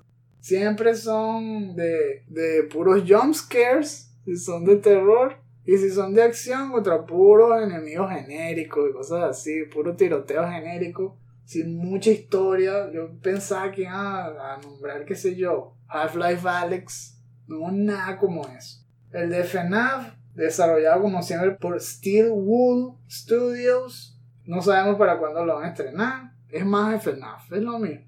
Está el modo VR de Resident Evil 4 Remake, ese sí va a estar bueno, hecho por Capcom. No se sabe tampoco cuándo va a salir. Eh, Es eso, es gratis, eso sí. Es una actualización gratis para el que ya se compró el juego. Luego está Arizona Sunshine 2. Nunca jugué ninguno de las series. Es hecho por Vertigo Games. Hay gente que sí estará emocionada por esto. Esto parece como un juego de zombies. Pero parece mentira. Se ve peor que Dead Island 2. Y no puede ser. Porque Dead Island 2 tardó como 8 años en hacerse. Tuvo un montón de problemas. Y se dio fino. Se vieron bien los gráficos, como se veían los zombies y era divertido matarlos. Con todo lo que hablamos la vez pasada, que es sencillo y tal. Pero este se ve peor. Y se supone que para PlayStation VR 2 es nuevo, no ha salido todavía y ya se ve inferior. Ah, no, no sé, a mí, no me gustó mucho. Crossfire Sierra Squad, otro de esos multiplayer de soldados cayéndose a tiro como Modern Warfare. Para mí no dice nada. Ese es Smilegate. También supuestamente sale este año. Tal vez uno más curioso fue Synapse, porque tiene voces como la de David Hayter y, otros actores famosos. Y la premisa también es interesante porque me recuerda a la película esta de Jennifer Lopez que te metes en la mente de un asesino serial para sacarle información sobre una víctima que está a punto de morir y tal. Aquí es igual, eh, el tipo es un psicópata, está atrapado, te metes dentro de su mente, no sé si es para también descubrir información que solo él sabe o, o para tumbarlo, de bajarle las defensas o algo así. Tiene mucha acción como la de Super Hot, cosas así que se ve como en cámara lenta y tal, estilo de Matrix. Ese es el mejorcito de lo que mostraron, claro, junto al de Resident Evil 4 VR Mode, que bueno, Resident Evil es Resident Evil. Y luego Beat Saber, que es lo mismo de siempre, a todo el mundo le encanta Beat Saber, y de hecho fue un Shadow Drop. Luego hablamos de Marathon, que es de Bungie, es la nueva IP que van a sacar en PlayStation 5, Xbox Series X y S y PC con full crossplay, full cross save, o sea, se metieron con todo. Apenas lo están empezando a hacer, no hay nada de fecha. ¿Qué te pareció ese trailer? Me parece igual que todos los demás. Coche. No hay nada nuevo realmente. Wow. ¿No te gustó la estética? güey? Se veía súper cyberpunk, con también muchos colores, parecía una pintura. La forma en que mostraban los enemigos, la música. Eso realmente fue lo que a mí me gustó. Cómo se vio. Ah. la, la- la propuesta que hicieron es innovadora. Ah, Visualmente, ¿no? Y auditiva. Pero el, ahora lo que tú dices, el estilo de juego, no lo mostraron. Y cuando investigas en el blog, ¿qué es lo que dice? Que otra vez PvP Focused. No tiene nada de single player, o sea, no hay nada de campaign. Y de hecho, es más específico aún. Dicen que es un extraction shooter. O sea, que es un subgénero de un subgénero.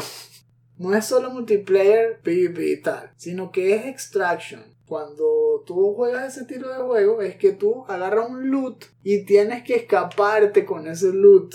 El objetivo del juego es no solo matar al otro, sino matarlo y robarle el loot y escaparte tú con el loot y tal. Y ahí se desenvuelve todo el conflicto.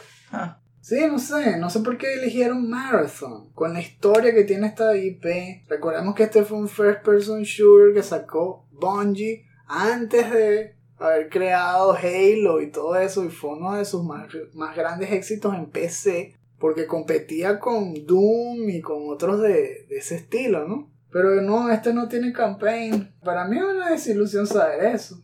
Seguramente que los que le encanta el PvP, que aman Destiny y todo, van a estar encima de este juego forever. Les va a encantar, pero bueno.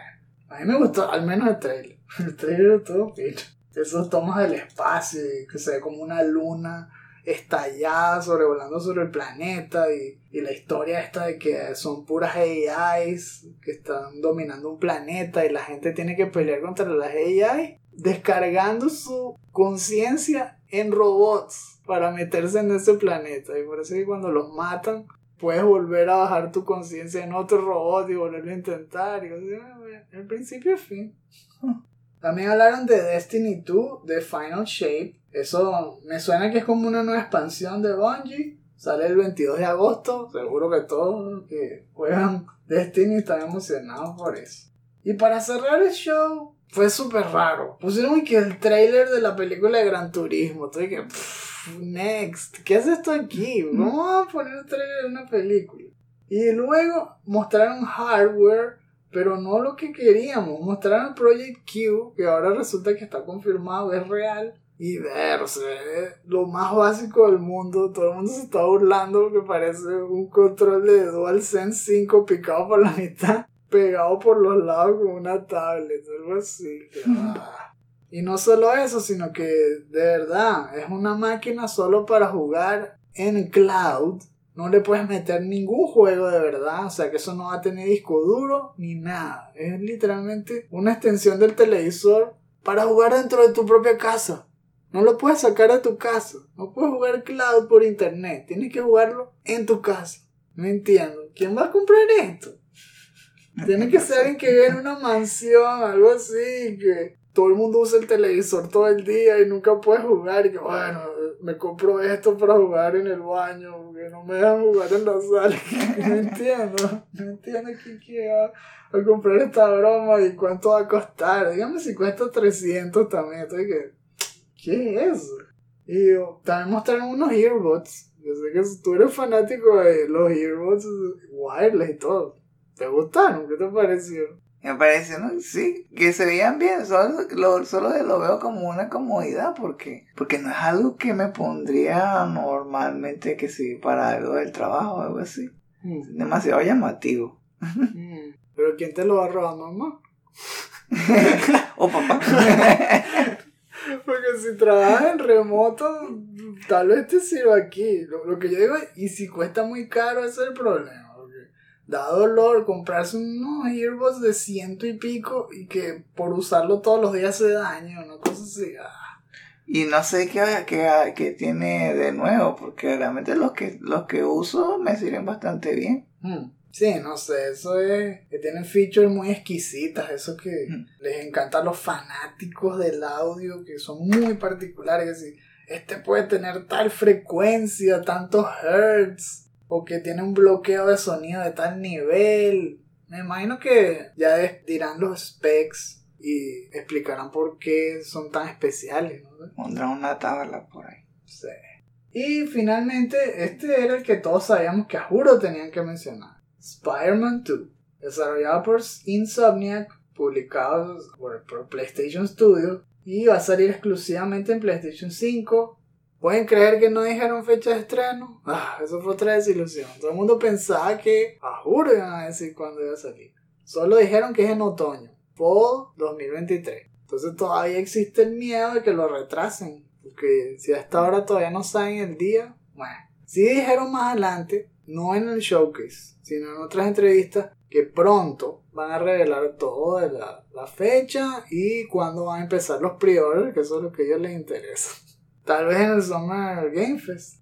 ¿Qué te pareció a ti? Esto fue una presentación bien larga. Hubo un mini trailer mostrando a Craven como el enemigo principal y luego una sección de 10 minutos al menos de puro gameplay donde se muestra tanto Peter como Miles Morales y que se pueden intercambiar entre ellos dos, ¿no? Peter usando el symbiote, es decir, el traje negro de Spider-Man y Miles Morales con su traje del cómic, tal cual como lo dejan en, en el juego propio que salió de él, ¿no? De Miles. Algo que te llamó la atención particularmente.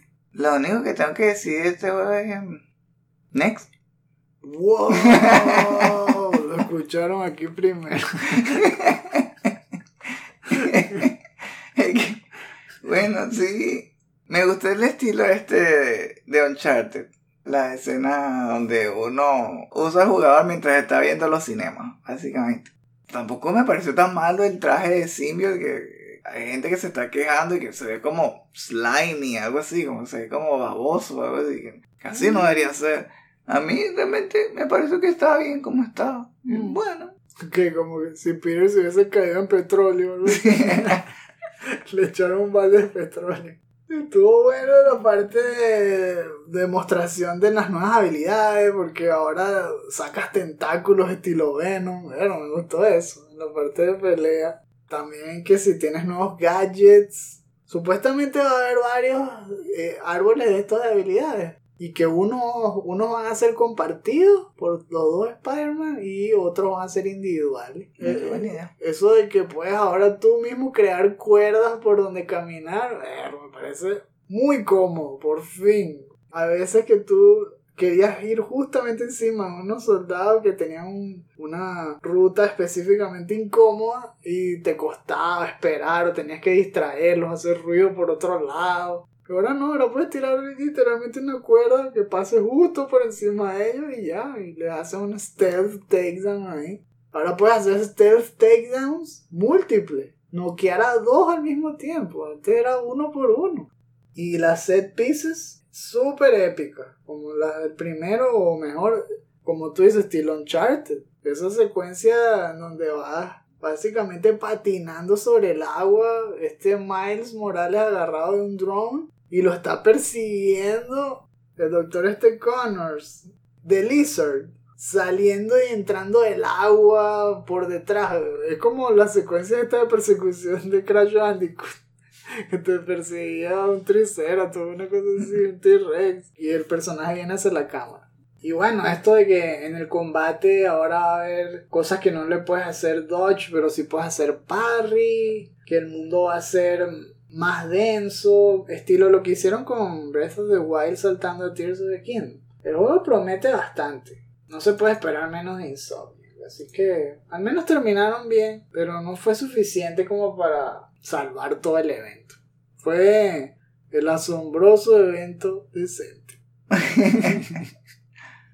wow, ese primer segmento quedó ultra largo. Vamos a tratar entonces de cerrar El esta segmento parte. show. ¿Verdad? Casi todo el show. Igual queríamos terminar, al menos tomando en cuenta que ya viene el Summer Game Fest, porque es a principios de junio, ¿Qué pensamos que puede suceder? O al menos, ¿qué expectativas vale la pena tener? Ya después que se revaló PlayStation y que vimos el peligro de montarse en el tren del hype con tanta anticipación. Vamos a bajar un poco aquí las expectativas y vamos a tocar piso, como dicen, para pensar en qué puede realmente suceder. Primero, el evento va a constar de varias cosas que van a suceder, empezando con el kickoff o el live showcase del Summer Game Fest, que va a arrancar el 8 de junio a las 12 pm hora del Pacífico, 3 pm hora del Este. Aquí en Europa lo vemos a las 9 de la noche donde Jeff Keighley, como siempre, va a tener un show de varias horas, al menos dos horas, con puros anuncios, puros trailers. Después de eso, va a ser Day of the Devs, que es un mini programa que arranca justo después de ese, con una serie de entrevistas y, y de demostraciones cortas de juegos indie. A mí me encantó eso, el del año pasado, porque mostraron el segmento de juegos japoneses, indie y todo bien. Que sacamos bastantes cosas para seguir ahí. Luego está el llamado Wholesome Direct, que es el 10 de junio. Y el Future Game Show el 10 de junio también, a las 7 de la noche, hora de acá, de España. 1 de la tarde, hora del este, en Estados Unidos. Como siempre, Jeff Keighley dice que hay un montón de developers y publishers que ya confirmaron que van a estar presentes, van a ser más de 40. Y podríamos entonces tratar de pensar qué es lo que puede traer cada uno ahí o qué quisiéramos que trajera. Empezamos con el campo de PlayStation. Ya vienen del showcase. Sabemos que el showcase no fue lo mejor que pudieron haber hecho. Y hubo muchos ausentes. No vimos nada de Naughty Dog. No vimos nada de Soccer Punch. Team Asobi. Sony Band. ¿Dónde están todos ellos? ¿Qué pasó aquí? ¿Crees que van a mostrar algo en este showcase? ¿Hay posibilidades de que veamos los nuevos juegos de alguno de esos estudios? Probablemente no, después de lo que escuchamos de Naughty Dog. Naughty se suponía que iba a sacar el juego, que iba a sacar factions de, de Last of Us y al final me dijeron que no iba a poder. que comenzó como una especie de rumor de Jason Schreier diciendo que estaban reduciendo personal, pero no, es, no despidiendo, sino reasignando, mejor dicho, gente de ese proyecto a otros proyectos del estudio y además están reconsiderándolo que, oh my god. Y luego sí se confirmó, salió la noticia de que lo están básicamente posponiendo de forma indefinida y ni siquiera saben si lo van a cancelar. Lo dijeron en una nota ahí en Twitter para aclarar las dudas de los fans y tal. Pero sí dijeron que están haciendo una nueva experiencia single player. Si quieren lo toman como una buena noticia, entre lo malo.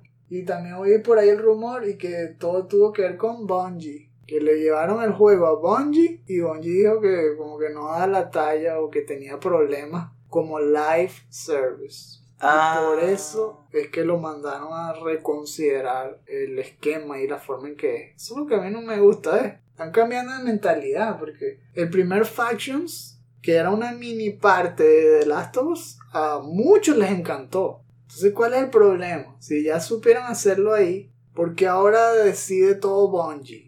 Es como que, no, si no queda como Destiny con esos estándares, no queremos que Naughty haga su propio estilo de multiplayer. Eso no, no es el PlayStation clásico, no sé.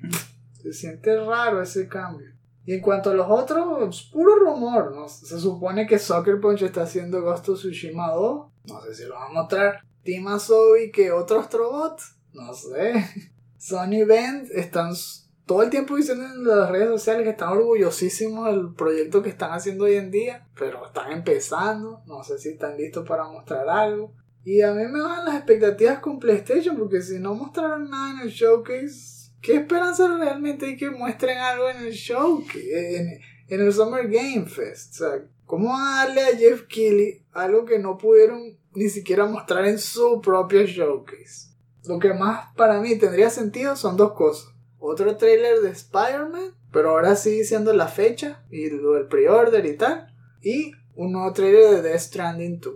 ¿Por qué? Porque Jeff Keighley es mega pana de Kojima y ese es de Kojima. O sea, con todo y que ese juego es exclusive de PlayStation, es Kojima y bueno, bueno, ahí siempre van juntos. Pero por eso digo, tal vez de PlayStation, si acaso, esas dos cosas. Luego Xbox va a tener su propia presentación le llamaron súper raro porque lo dividieron en dos. Y que The Xbox Game Showcase and Starfield Direct. Como si no fuese lo mismo. Es el domingo 11 de junio. Y va a ser en la noche para nosotros también 7 de la noche. Es decir, 1 de la tarde hora del este. Obviamente todo el mundo quiere ver qué diablos van a decir de Starfield y por qué va a tener su propio direct, como si fuesen a revelar un montón más del juego. De eso depende mucho el futuro de Microsoft. Debe ser que están muy orgullosos de lo que van a mostrar y deberían porque, wow, ya es hora de que saquen algo que, que sí sea de 8 para arriba, ¿no? En los ratings. Uf, han tenido un año difícil. Y se ve como Fallout en el espacio. Se supone que es más ambicioso porque hay muchos más planetas que explorar y que hay combate en el espacio. Eso lo vimos ya en otro direct que ellos hicieron. Por eso, no sé por qué dicen que tienen tanto que mostrar que, que amerita un nuevo direct completamente dedicado a Starfield. Ya veremos a qué se refiere. Sí sabemos que tiene fecha de estreno, así que sí o sí tiene que salir este año, ¿no? Me imagino. 6 de septiembre del 2023. Aparte de eso, ¿qué van a poder decir? No sabemos nada. Todos los estudios de Microsoft han estado en silencio o en noticias negativas, de que hubo un poco de renuncias, de que despidieron a tal, que están pidiendo ayuda. Entonces, ¿qué esperanza hay que muestren algo? No podemos asegurarlo. Se supone que deben estar haciendo todavía el Fable. Se supone que los de Avalanche están haciendo el juego que el Contraband, que nada más mostraron un trailer, un teaser, mejor dicho, CGI, en el 2020, y más nunca han hablado de, de lo que ha pasado con ese juego. Pero por fin vamos a ver qué diablos es Contraband. Igual que otros juegos de Bethesda o bajo su paraguas como eh, About de Obsidian, que se supone que era como un Skyrim, pero más caricaturesco y tal. Ese me gustaría verlo, si de verdad ya está listo, que lo muestren. The Outer Worlds 2, Perfect Dark, han progresado con eso. ¿Qué tal el de Rare, este Everwild? No sabemos, que eso parecía como un mundo de druidas y cosas así, mucha magia, transformaciones de animales. Sería bueno ver el juego de Indiana Jones. Ese es el otro que prometieron hace años. ¿Qué tal? ¿Avanzaron en algo? Ese es de Bethesda, desarrollado por Machine Games, que son los que han hecho la serie Wolfenstein y eso. Si de verdad lo tienen, debe tener mucha acción y todo. ¿no? Queremos ver más, igual fue un teaser. Y en el lado de Activision, que sabemos que, ok, la venta todavía no se ha concretado, pero lo estoy metiendo aquí, seguro que sí, Call of Duty va a salir, eso asegúrenlo. Modern Warfare 3, vamos a ver de qué se trata y tal. Y después de eso van a cerrar con un segundo showcase que la otra vez no fue mucho, de hecho no fue casi nada. Ellos le llaman que Showcase Extended, que tiene más entrevistas y footage extendido de los juegos que ya hablaron antes. Nintendo, ni se preocupen porque no van a venir. Qué chimo, ¿por qué Nintendo hizo eso? Y en los otros están Ubisoft EA de los gigantes. Ubisoft va a tener una presentación que se llama Ubisoft Forward. Eso es el 12 de junio, misma hora, 7 de la noche hora de España, 1 de la tarde hora del este en Estados Unidos. Pues lo que yo he podido averiguar tiene todo que ver con los informes estos de ganancias que hicieron hace poco ambas compañías, que son esas presentaciones que les hacen a los inversionistas y les ponen un panorama de los proyectos que vienen en el año fiscal. Acuérdense que un año fiscal en los videojuegos empieza en abril y termina en marzo del año siguiente. Entonces estaríamos hablando del año fiscal 2024 que ya arrancó, o sea, abril de 2023 hasta marzo de 2024 que hemos sabido, uno, que van a venir un poco de juegos más de Assassin's Creed.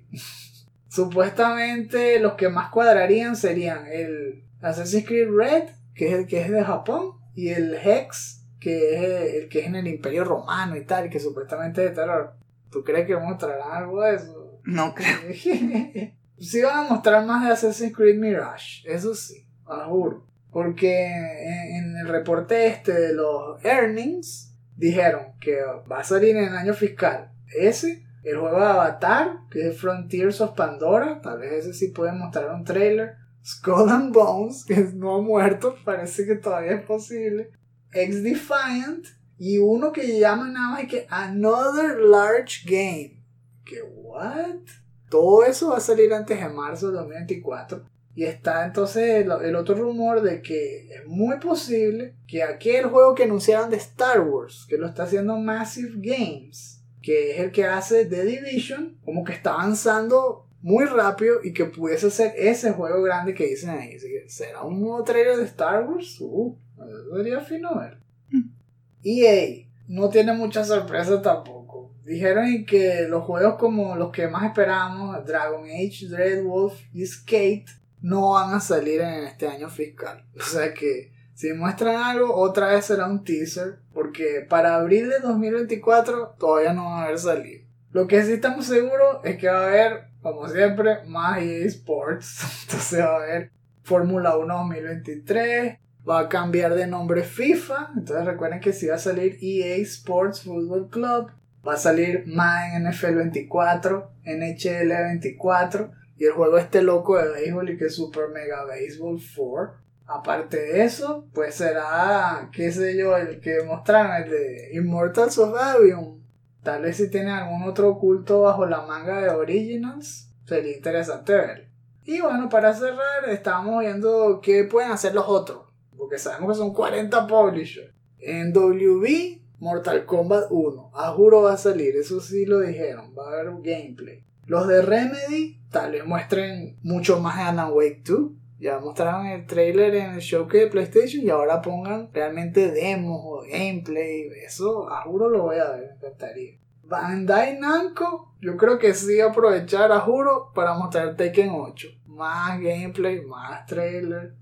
Devolver Digital dijo que va a ser un showcase. Esa parte siempre queda bien porque muestran, qué sé yo, 4, 5 juegos indie y todos son buenos. Todo el mundo debería estar pendiente de los scouts que tienen estos tipos, porque ellos no hacen los juegos. Ellos encuentran esos estudios indie con puros diamantes en bruto y los hacen famosos. ¿Por qué no han contratado a Devolver Digital, qué sé yo, Sony o, los propios de Microsoft y multiplicar el alcance de su poder de scouts?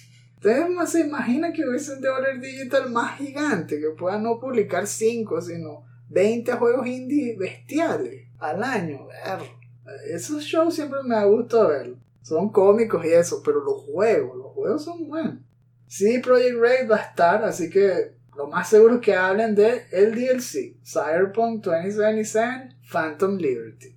Sega, no sabemos qué va a mostrar. Más Yakuza.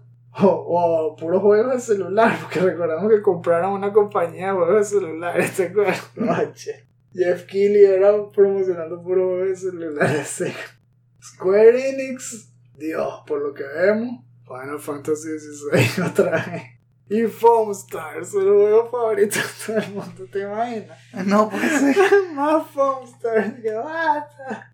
Capcom, esperemos, más de Dragon Dogma 2, sería también interesante que amplíen eso. Y Exoprimal, que se supone que sale este año, que muestren más, tal vez salga un demo, o... bueno, aunque ya hubo un beta, pero no sé qué más podrían sacar. Gameplay de la versión VR de Resident Evil 4 Remake.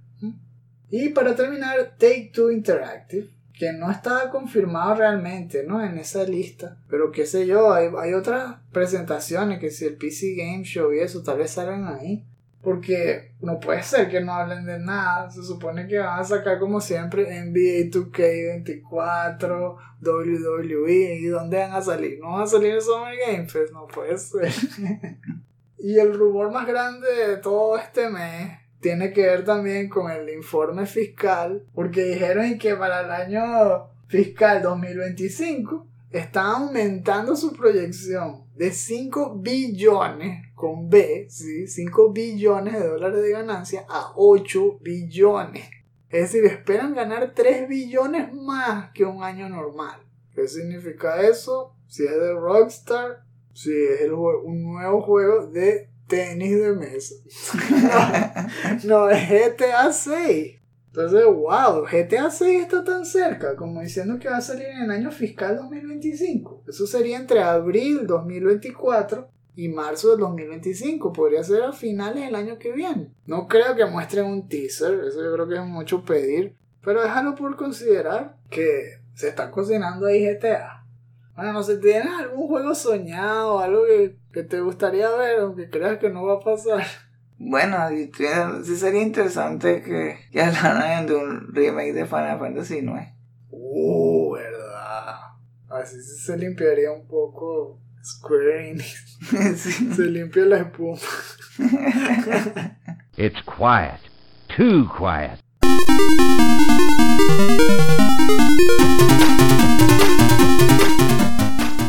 Bueno, ¿están cansados? Ya estamos llegando a la parte final del programa. Pero ahora estamos hablando de lo que estamos jugando.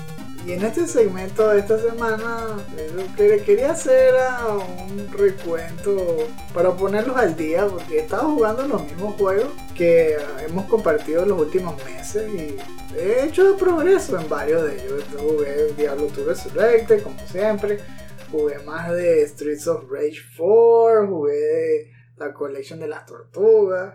En Diablo lo que he seguido haciendo es uno cazando runas como lo que dije antes, pero sin mucho progreso. Y, y después de hacer una investigación más exhaustiva vi que incluso había runewords que no estaban disponibles en single player. Y yo estaba fajado buscando, como la de Griff. Según lo que vi es solo para ladder mode, así que no valía la pena continuar con eso.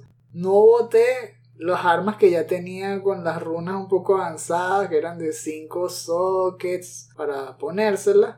No las boté, porque igual voy a tratar de armarlas, a ver qué pasa. Porque yo he visto fotos por internet que dicen que armé mi primera griff en single player y que, ¿cómo? Se supone que no se puede. Así que no pierdo ese, esa lucecita de esperanza y por eso la tengo en mi stash. Pero ya seguí avanzando, ya lo que estoy haciendo es tratando de terminarlo, pues ver si llego hasta Baal y tal. Todavía no soy ni el 99 ni de casualidad. Yo creo que voy ni el 84. Y progresando. No me he atorado mucho. Sí encontré ya partes de Harrogas que son casi intocables. Que requieren muchos tries y es mejor correr. Porque es el- uno de los trucos en Hell. No mates a todos. No, no puedes matarlos a todos como antes. Hay veces que es mejor irte por, como quien dice, por la bajadita, escaparte, que está bien, está bien. Vamos a avanzar con la historia. Me pasó cuando estaba tratando de, de cazar a Nilathak. Perro, ese comienzo es letal, es imposible. Cuando entras al campo donde hay un montón de zombies de estos que se levantan, que tienen armadura y vienen corriendo hacia ti, no los puedes matar. Eventualmente te rodean y te pegan tan duro que te matan y empiezas a perder no solo dinero sino experiencia y eso da dolor en Hell porque ya pasas horas y luego te echan para atrás. No, entonces ahí sí empecé a correr y empecé a bajar ya los niveles de siempre anguish, pain y toda esa broma. Voy avanzando y mi objetivo es llegar hasta Baal y ver cómo lo termino. Y en el proceso, si encuentro las mejores runas y tal, bien. Si no, bueno, ¿qué más se va a hacer? Que es imposible. Nunca lo puedo terminar si, si sigo en esto.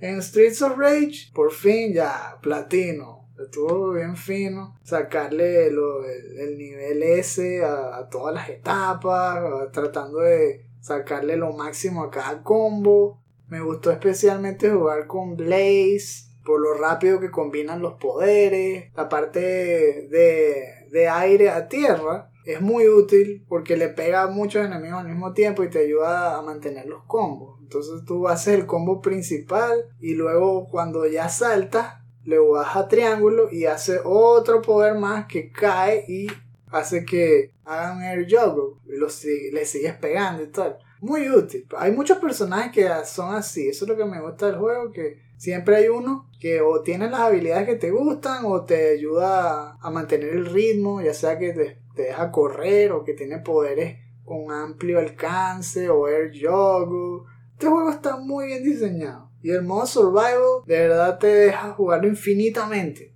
Ese juego no lo voy a borrar nunca del disco duro. Es buenísimo. y en la collection, lo más reciente que jugamos que me encantó, es el del Hyperstone Heist. La versión de Sega Genesis de Turtles in Time. Todavía no lo hemos terminado, pero muy divertido. Y Me gustó porque nunca lo jugué cuando fui niño y wow, estaba bien, era una versión que valía la pena comprarse. Pero como teníamos tantos juegos que queríamos comprar, nunca le di la oportunidad. Pero sí vale la pena, pruébenlo si son fanáticos de los ups y de las tortugas. Yo seguí avanzando con Necromancer, usando el, el nuevo beat, el que hice después de Reset. Y sí me funcionó, porque a ese mismo paso que les estaba diciendo de, atrapando a los enemigos, lanzándole Bone Spirit, gastando un montón de mana, después regresando a la ciudad, comprando más pociones, otra vez regreso, otra vez lanzo los poderes y así.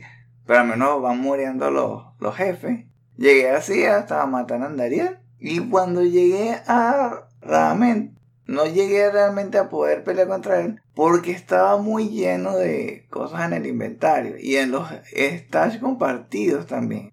Me tomé mucho tiempo ya después, casi todo un día, creando personajes para tener un personaje que tenga las gemas, un personaje que tenga las runas, un personaje que tenga las armas, para realmente eh, tener más espacio y poder jugar por más tiempo porque se acumula demasiado. Y entonces en eso estoy. Cuando termine de, de crear ese personaje que va a tener las runas, lo voy a seguir con Rament y a ver qué pasa. Ah, no te fue tan mal. ¿Sabes qué hubiese sido peor? Que tuviera que jugar Gollum.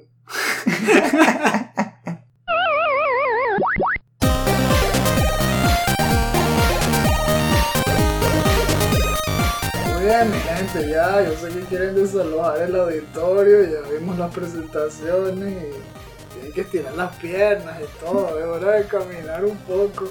A menos que vayan camino al trabajo, bien, hay que caminar, eso es buen ejercicio. Pero antes, ¡se te olvidó! Porque esta es la sección de los shoutouts. Aquí les hacemos recomendaciones, algún material que no solo les parezca llamativo, entretenido, sino que les sirva de material también de conversación con quienes ustedes quieran. Pero especialmente si les gustan los videojuegos. En este episodio les traigo un nuevo video de Game Maker's Toolkit. Se llama Valve's Secret Weapon. Y me encantó porque tiene mucho que ver con trasfondo de historia, pero también con game design específicamente. Aquí entramos a fondo en la historia de Valve y de dónde vino su cultura. Todo empezó, como siempre, con un fracaso y cómo sobrevivieron a ese fracaso. En este caso fue la creación de Half-Life, que fue muy problemática, justamente cuando ellos pensaban que el juego ya estaba listo y faltaban como dos meses para estrenarlo lo pusieron a prueba, es decir, hicieron un playtesting y resulta que estaba lleno de bugs, a la gente no le gustaba y todo, y tuvieron que cancelar el proyecto y empezarlo otra vez. Y cuando rehicieron Half-Life, empezaron entonces a incluir en su cultura lo que es el playtesting como uno de sus pilares fundamentales. Y haciendo playtesting, llegaron a hacer el Half-Life que nosotros sí conocemos, que ahora es uno de los mejores juegos de la historia. Asimismo también pasó cuando ya hicieron Portal, que sabemos que comenzó como un proyecto hecho por puros estudiantes, se llamaba Narvacular Drop, hecho en, en el Instituto DigiPen de Tecnología en Washington y como ellos vieron ese prototipo, los invitaron a Valve y de una vez Gabe Newell los contrató y les dio empleo directo, aunque eran estudiantes. Y les dijo que ahora iban a rehacer ese concepto con el motor de Valve y con la cultura de Valve. El proceso de, de desarrollo de Valve consta de cuatro pasos. Goal, que es como un objetivo, eh, que es lo que quieres hacer en una sección del juego, que se va haciendo por secciones. El step 2 es diseñarlo. El paso 3 es probarlo, es hacer playtesting. Y el paso 4 es volver a intentar iterar si hubo problemas con el playtesting. ¿Hasta cuándo? Hasta que la sección de playtesting no sea increíblemente dolorosa de ver. es decir, cuando te sientas cómodo viendo a los otros jugar, ok, ya sabes que se cumplió el objetivo. Y para el playtesting, este Gamer Toolkit dio 6 tips básicos que se me parecieron geniales. Uno, haz pruebas temprano, haz pruebas a menudo, cállate y observa, es decir, no le digas nada a los jugadores mientras juegan para poder realmente anotar todo lo que ellos piensan y cómo reaccionan. La recomendación 4, los diseñadores son los que tienen que hacer los playtests, es decir, no hagas outsourcing de eso, no contrates a una compañía de marketing ni nada que haga las pruebas por ti, porque los resultados los va a analizar los que hacen el juego. El tip 5 es que busques a la gente correcta, es decir, que el playtesting sea con el objetivo de los jugadores que tú quieres venderle el juego, no con cualquier jugador, porque te pueden dar quejas de cosas que no tienen sentido para el objetivo que tiene. Eso va justamente con los últimos dos puntos. Uno, pon a prueba tus asunciones, es decir, lo que tú supones que es súper obvio, a veces no es nada obvio y la solución del puzzle que para ti era súper fácil, a alguien le toma una hora y sufre y tal, y tienes que hacerle cambio. Y lo último es que el playtesting es solo tan útil como tú lo hagas, porque al final es solo datos. Y los diseñadores son los que tienen que decidir cómo se enfocan esos datos. Hay veces que puedes tomar en cuenta las quejas, otras veces tienes que tener en cuenta el balance entre lo que la gente se quejó y el objetivo que tú quieres lograr con esa sección del juego o con el juego en total y tú haces sacrificios en una o en otra. Súper interesante. Si quieren saber más sobre esto, les dejo un enlace en la descripción. Yo les tengo otro video de Masahiro Sakurai on Creating Games. Este se llama Don't Rely on a Plan B. Y entre corchetes, Work Ethic. Me llamó la atención porque se enfocó más que todo en las propuestas para avanzar en un juego y cómo era buena idea si uno tenía dos opciones, que la estrategia es enfocarse en una, olvidar la otra, dejarla a un lado y realmente entenderla bien, qué es lo que te llama la atención, qué es lo que piensas que podría funcionar y solamente confiar en el equipo en que se vaya mejorando poco a poco y si después llega un momento donde se parece más a la opción B o entonces se hace el cambio. Pero que la idea es enfocarse en una sola. Justamente él dijo, para pensar en el tiempo de los desarrolladores también y el tiempo que tarda en crear el documento. Porque si para todo que lo que uno va a escribir tiene que poner las dos opciones todo el tiempo, tarda mucho más. Sí me pareció útil. Si quieren saber más sobre eso, también le vamos a dar el enlace en la descripción. Eso me recuerda a un video que vimos hace poco de Dr. K y habla sobre indecisión y es justamente eso que cuando tienes esas dos opciones, tienes miedo de elegir la incorrecta porque crees que vas a perder tiempo, porque eres ineficiente. Y la solución es simplemente elegir una. No hay solución correcta, sino que tienes que elegir una y hacerla correcta. Es como dicen en inglés también, que me lo dijo Ben Burns, esto de Future. Que There's no right choice. You make a choice and you make it right. Porque la indecisión es lo que te hace perder tiempo. Como estás pensando siempre en la otra opción, la A y la B, la A y la B, no te compromete y justamente eso hace que trabajes a media y te da un mal resultado. Y luego piensas que, ay no, debí pensarlo mejor y pierdes más tiempo en la primera parte y nunca tomas la decisión correcta, entre comillas. Es mejor lo que tú dices. Entre un plan A y B, eliges el A y te olvidas del B para comprometerte a que el A funcione. Y si falla, bueno, siempre habrá un plan B, pero no entrometido, sino que no había otra sino elegir el plan B. sí.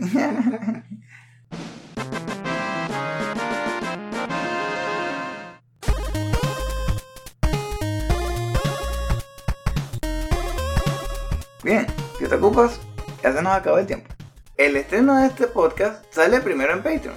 Si quieren escucharlo en caliente, consideren volverse uno de nuestros Patreons de 2 dólares en adelante. Si no, pueden esperar una semana y escucharlo gratis en nuestros sitios alternos como Stitcher y podcast.com. En ese caso, compártelo con todos los que puedan para que conozcan la magia del último Phoenix Down. Si llegaron hasta aquí, gracias por habernos acompañado. Si quieren más contenido como este, incluyendo artículos y reseñas, no olviden visitar nuestra página chutacubas.com. Eso es chuta, k o o p a s.com, chutacubas.com, así como nuestras cuentas de Twitter y Facebook, donde dan noticias sobre juegos desde indie a AAA, promociones de nuestros productos y clips de nuestro programa. Los invitamos a que dejen sus comentarios en la sección inferior o también en nuestras redes sociales. Nos gustaría saber, ¿ya comenzaron a jugar el nuevo juego de Zelda? No pueden parar de hablar eso con los que conocen. Están totalmente de acuerdo con todo lo que dijimos. O si no es así, lo quieren jugar, ¿verdad? ¿Qué les pareció el showcase? Pareció que fue mejor de lo que nosotros, lo que nosotros dijimos. Estamos pensando que tal vez para nosotros no fue bueno, pero para alguien más sí. De hecho, lo que querían era que mostraran más de ese tipo de juegos. ¿Es así? ¿Qué piensan sobre el Summer Game Fest? ¿Piensan que van a sorprender? Que tal vez todas las compañías que no vamos, vamos a esperar para que Jeff Keighley pueda mostrar unos juegos pero bien buenos en su show.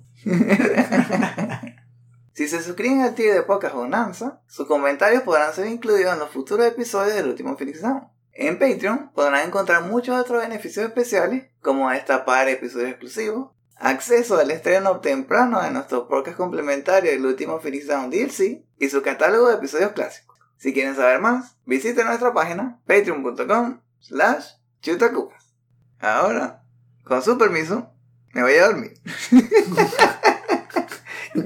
ya aquí vi la hora y es hora de dormir, así que cerramos el show y, y me volteo y a la cama se acabó, se acabó el tiempo. ¿No le gustó el final? Bueno, al menos no está jugando Gollum. Entonces, vamos a, a estar hablando del Summer Game Fest seguro en el próximo show. Va a ser al final del mes que viene. Y si no, ya nos estarán siguiendo en Patreon, probablemente nos escucharán eh, en el DLC, que va a ser a la mitad del mes.